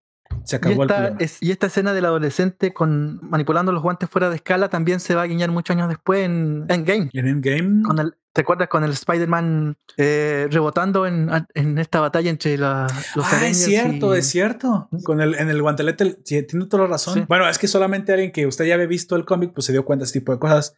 Yo no me había dado cuenta, pues nunca lo había visto, pero sí, es, es este un guiño muy probablemente a esta obra de, de Alan Moore. Vamos dándole cierre de Comics. Dígame, em, como siempre, la pregunta: ¿qué fue lo que más le gustó? ¿Cuál es la parte que más le trascendió de, la, obra y por qué? Eh, gráficamente me gustó mucho esa parte donde se termina el sueño, donde se empieza a despedir de su hijo y aclara eso, que él siempre, en el fondo, siempre supo que nada de eso realmente podía pasar. Mm. Y mm, en general, esta obra me gustó y me encanta por eso porque deconstruye totalmente el género de los superhéroes. Se, se caga la risa a los superhéroes, y, aunque y los mm. meten en absolutamente todas las viñetas. Y lo bueno de, yo creo, de Alan Moore como autor es que logra graficar la, no sé, la, la cuestión humana con superhéroes. Y eso lo hace, interesante en los cómics de Alan Muy interesante. muy interesante. Y logra, usando el guion, usando las herramientas que este le puede dar, las facilidades del dibujo, ¿no? Logra graficar la, el drama humano usando superhéroes. Y eso casi muy poca gente o casi nadie lo puede hacer. ¿Te acuerdas cuando hablábamos de Wolverine, eh, Old Man Logan? Hay que ver el, nivel de decadencia del género del cómic superheroico para entender de cómo partimos con un, con un cómic como este y llegamos a, a Old Man Logan que usando todo el gore posible y sacado de entraña termina siendo no más que una historieta de hecho, ni siquiera para niños es, es, es, tonta. Es, lo que le iba a decir. A mí el Old Man Logan si bien me gusta por la parte adulta, siempre me pareció que abusaban demasiado de, de los elementos de gore. Me, o sea, de la, la violencia hacia adulta a la película, pero creo que no explotaron bien al actor que podía dar más. ¿Sabe dónde ah, veo esa? No, no me refiero al, a la película, me refiero al cómic. Ah, ok. Ah, bueno, también. De hecho, ese Old Man Logan a mí nunca me pareció realmente humano. ¿eh? A mí Old Man Logan en el cómic, Wolverine simplemente me parece un Wolverine amargado, pero nunca dejó de ser la bestia que es. Eh, para que tú bajes a un superhéroe al nivel humano, se, se tiene que sentir que ya se volvió humano. Y donde creo que lo trataron de hacer fue en la película, pero tiene sus fallos. Ese actor daba mucho más. Hugh Jackman interpreta al, al principal, al actor principal en Los Miserables, en la película donde, donde gana el Oscar Stan Hathaway. Ahí puedes ver a Hugh Jackman interpretar, saber, saber interpretar a, a, un ser humano en sufrimiento. Y creo que lo mismo pudieron haber hecho en, en Old Man Logan, la película, pero bueno, ya sabe, tengo. A, a mí en lo personal, Old Man Logan me, me, gustó en su momento hasta que pude ver esa otra película de. de eh, ¿Cómo se llama? Um, este que hace el. Ah, el, el último héroe de Escocia. Oh, eh, ¿Corazón Valiente? ¿Mel, Mel Gibson? Valiente, Mel Gibson. A mí me encantó eh, esa película, o, o sea, o me gustó Old Man Logan hasta que vi la película de Mel Gibson, La sangre de mi padre, en la que se adaptó Old Man Logan y no, no le encontré gracia. Era un un guiño con super no encontré ni una gracia es, raro pero cuando uno ve la sangre de mi padre pierde todo interés porque es una copia al final es una película. Ya ya creo que sí. A, a, veces este bueno yo tengo una opinión en la que trato de sé que hay cosas que son plagios sé que bueno o, o copias uh -huh. o son trato de verla por lo que ofrece a, de, si de plano siento que es, es descarado el plagio pues sí lo critico así pero creo que trato de ver siempre las cosas sin de, es, es, que mira a nuestra edad de un cómic y después de haber visto muchas cosas. Ya no hay nuevo, nada nuevo bajo el sol, como diría Agatha Christie. Así que yo, bueno, es que tampoco está demasiado viejo, ¿verdad? Pero creo que sí tengo mucha carrera geek. He leído, visto, visto muchísimas cosas. Entonces ya de repente veo guiños y guiños y guiños, pero eh, al menos creo que esa es, esa es mi forma de ser. Trato de, de ver lo nuevo, lo que me ofrece. No me importa que me vuelvan a contar la misma historia de nuevo, pero ahora qué, qué le vas a cambiar, qué lo vas a ofrecer. Es más, yo disfruto las remasterizaciones, disfruto la misma historia que ya vi, igualita, pero ahora si me vas a ofrecer efectos especiales, bueno, me voy a sentar a ver los efectos especiales. Si, como dice, la sangre de mi padre se parece y este tiene superhéroes y no. Sangre por sangre se llama. Entonces, a lo mejor lo que hay que ver es, oh, sangre por sangre, lo que hay que ver es uh -huh. la actuación. Entonces, es que nunca vamos a encontrar una, una, historia completamente original, es raro. Y cuando uno encuentra la original y luego la encuentra parecidos a otras, pues también eh, entiendo, porque yo también tengo la sensación de, ah, esto ya lo vi. Pero para mí, específicamente eso, para mí no le quita valor. Le quita valor que no lo, no lo hagan original, que no traten de contar su propia historia. A mí, al contrario, si más es un buen homenaje, eso tiene más alce, más realce que si se lo quitan. Ahora también depende mucho del autor. Si digo, si es un plagio completo, pues bueno, dices, bueno, esto no trataste de traer nada nuevo. Me trajiste casi lo mismo, pero con otro skin, con otra piel, ¿no? Pero bueno, a mí lo que más me gustó fue, como ya se me generan, las referencias a, la, a la política y a los extremos ahí porque me parece que lo estamos viviendo y me pareció genial, pero sería muy triste que eso fuera lo que más rescatara la historia. Creo que lo que más me gustó es cómo, cómo baja el nivel terrenal a los kryptonianos.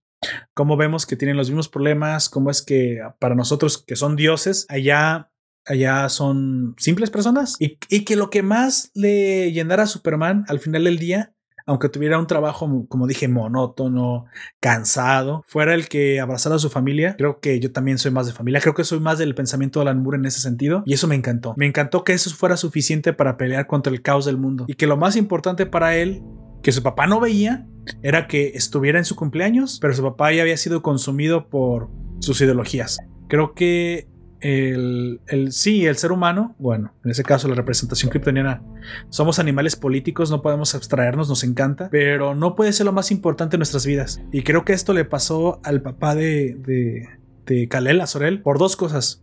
Perder a la mamá, perder a, a la esposa y perder su lugar en, o su, su, sentido de la vida por ser un científico, ser un científico en la asociación de científicos. Creo que lo tercero que no vio que era lo que podía anclarse era su familia extendida, a sus nietos y pues bueno, podemos culparlo, ya es una cuestión de cada quien, ¿no? Pero creo que nos remarca lo importante de estar en contacto de nuestros seres queridos porque aislarse termina precisamente haciéndonos susceptibles a, a ideologías. Hoy el millennial tiene, sufre una, una, pandemia de soledad, lo cual lo hace bastante susceptible a ismos, si ustedes saben a qué me refiero. Y Alan Moore nos vuelve a retomar, nos vuelve a decir que no importa que llegues al final cansado de un trabajo que sea monótono, ok, mejora tu, mejora, pide otro, vete a otro lado, pero no pierdas de vista qué es lo importante. Lo importante es, es, tener esa vida en la que cuando llegues a tu casa te esperen abrazos y sonrisas. Y dirán, ay, qué sí, Poperto. Bueno, me gustó. Y creo que me gusta cómo lo maneja Alan Moore. Creo que lo hace de una forma sutil y con una maestría impresionante. Me gustó mucho. Y me voy a quedar con eso. Con, con la familia, con el mensaje que trae Alan Moore.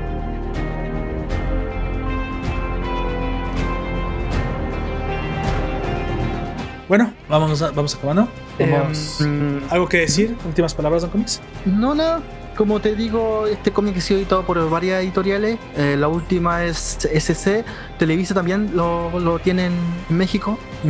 Eh, si pueden conseguir, eh, mejor son los recopilatorios que comprarla sola. Eh, como te digo, el SC tiene un recopilatorio que se llama mm, Superman, grandes autores de Superman, Moore. Y aquí aparecen estas obras de las que hemos estado hablando. ¿Qué le pasó al hombre del mañana? Eh, para el hombre que lo para el hombre que lo tiene todo. Y la tercera, y de la que vamos a hablar la próxima semana, o cuando grabemos, eh, Superman and, and Something.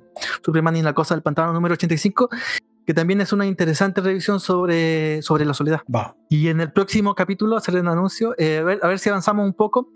En los 80, um, Alan Moore eh, crea un futuro posible para todos los personajes después de Crisis en Tierras Infinitas. Eh, muchos de esos, eh, muchos de esos, esos guiones se, se mm, reciclaron, entre comillas, y se volcaron en una serie que se llamó Armagedón 2001. Pero eh, por mucho tiempo fue un mito que Alan Moore hubiera de verdad hecho eso. Eh, y nunca, nunca jamás se publicó. Eh, hace un tiempo aparecieron esos guiones, de hecho te envié, te envié por ahí el link, pero lo voy a volver a enviar, eh, y Ujú. aparece la obra inédita de Alan Moore eh, en digital. Dice Ah, ok. que va a aparecer un, un libro de esto a fin de año. No entiendo si solamente de los guiones o los posibles dibujos, porque hasta donde yo entiendo, muchos de estos no se, no se alcanzó ni siquiera a dibujar. Pero interesante que años después, y como siempre, ese cómic siga sobreviviendo de lo que hizo Alan Moore hace 30 años. Interesante. Bueno, lo tienen. Eh, yo por mi parte les recomiendo que visiten nuestra página web. Ahí pueden encontrar todo nuestro contenido, los podcasts, el blog, los directos y mucho más. También si deseas apoyarnos en Patreon, te lo dejaré en, los vínculos de la descripción. Ahí podrás obtener beneficios exclusivos em, como comentarios en, en- al aire, bla bla bla bla. Checlo, te lo dejaré todo en los vínculos como siempre. Únete a la comunidad y participa. Y también me encantaría que dejaras tu opinión en la cajita de comentarios, que siempre los leemos y son importantísimos para nosotros. Pues bueno, me despido de ustedes. Yo fui Lord Ruperto, me acompañó. Eh, Don Comics, canal de YouTube Comics aquí ahora. Gracias a Jorge Adrián Cruz por su comentario y esperamos más. Exactamente. Eso es todo por ahora. Te recuerdo por último que nos puedes escuchar en Evox, iTunes, Google Podcast, YouTube y Spotify. Hasta la próxima.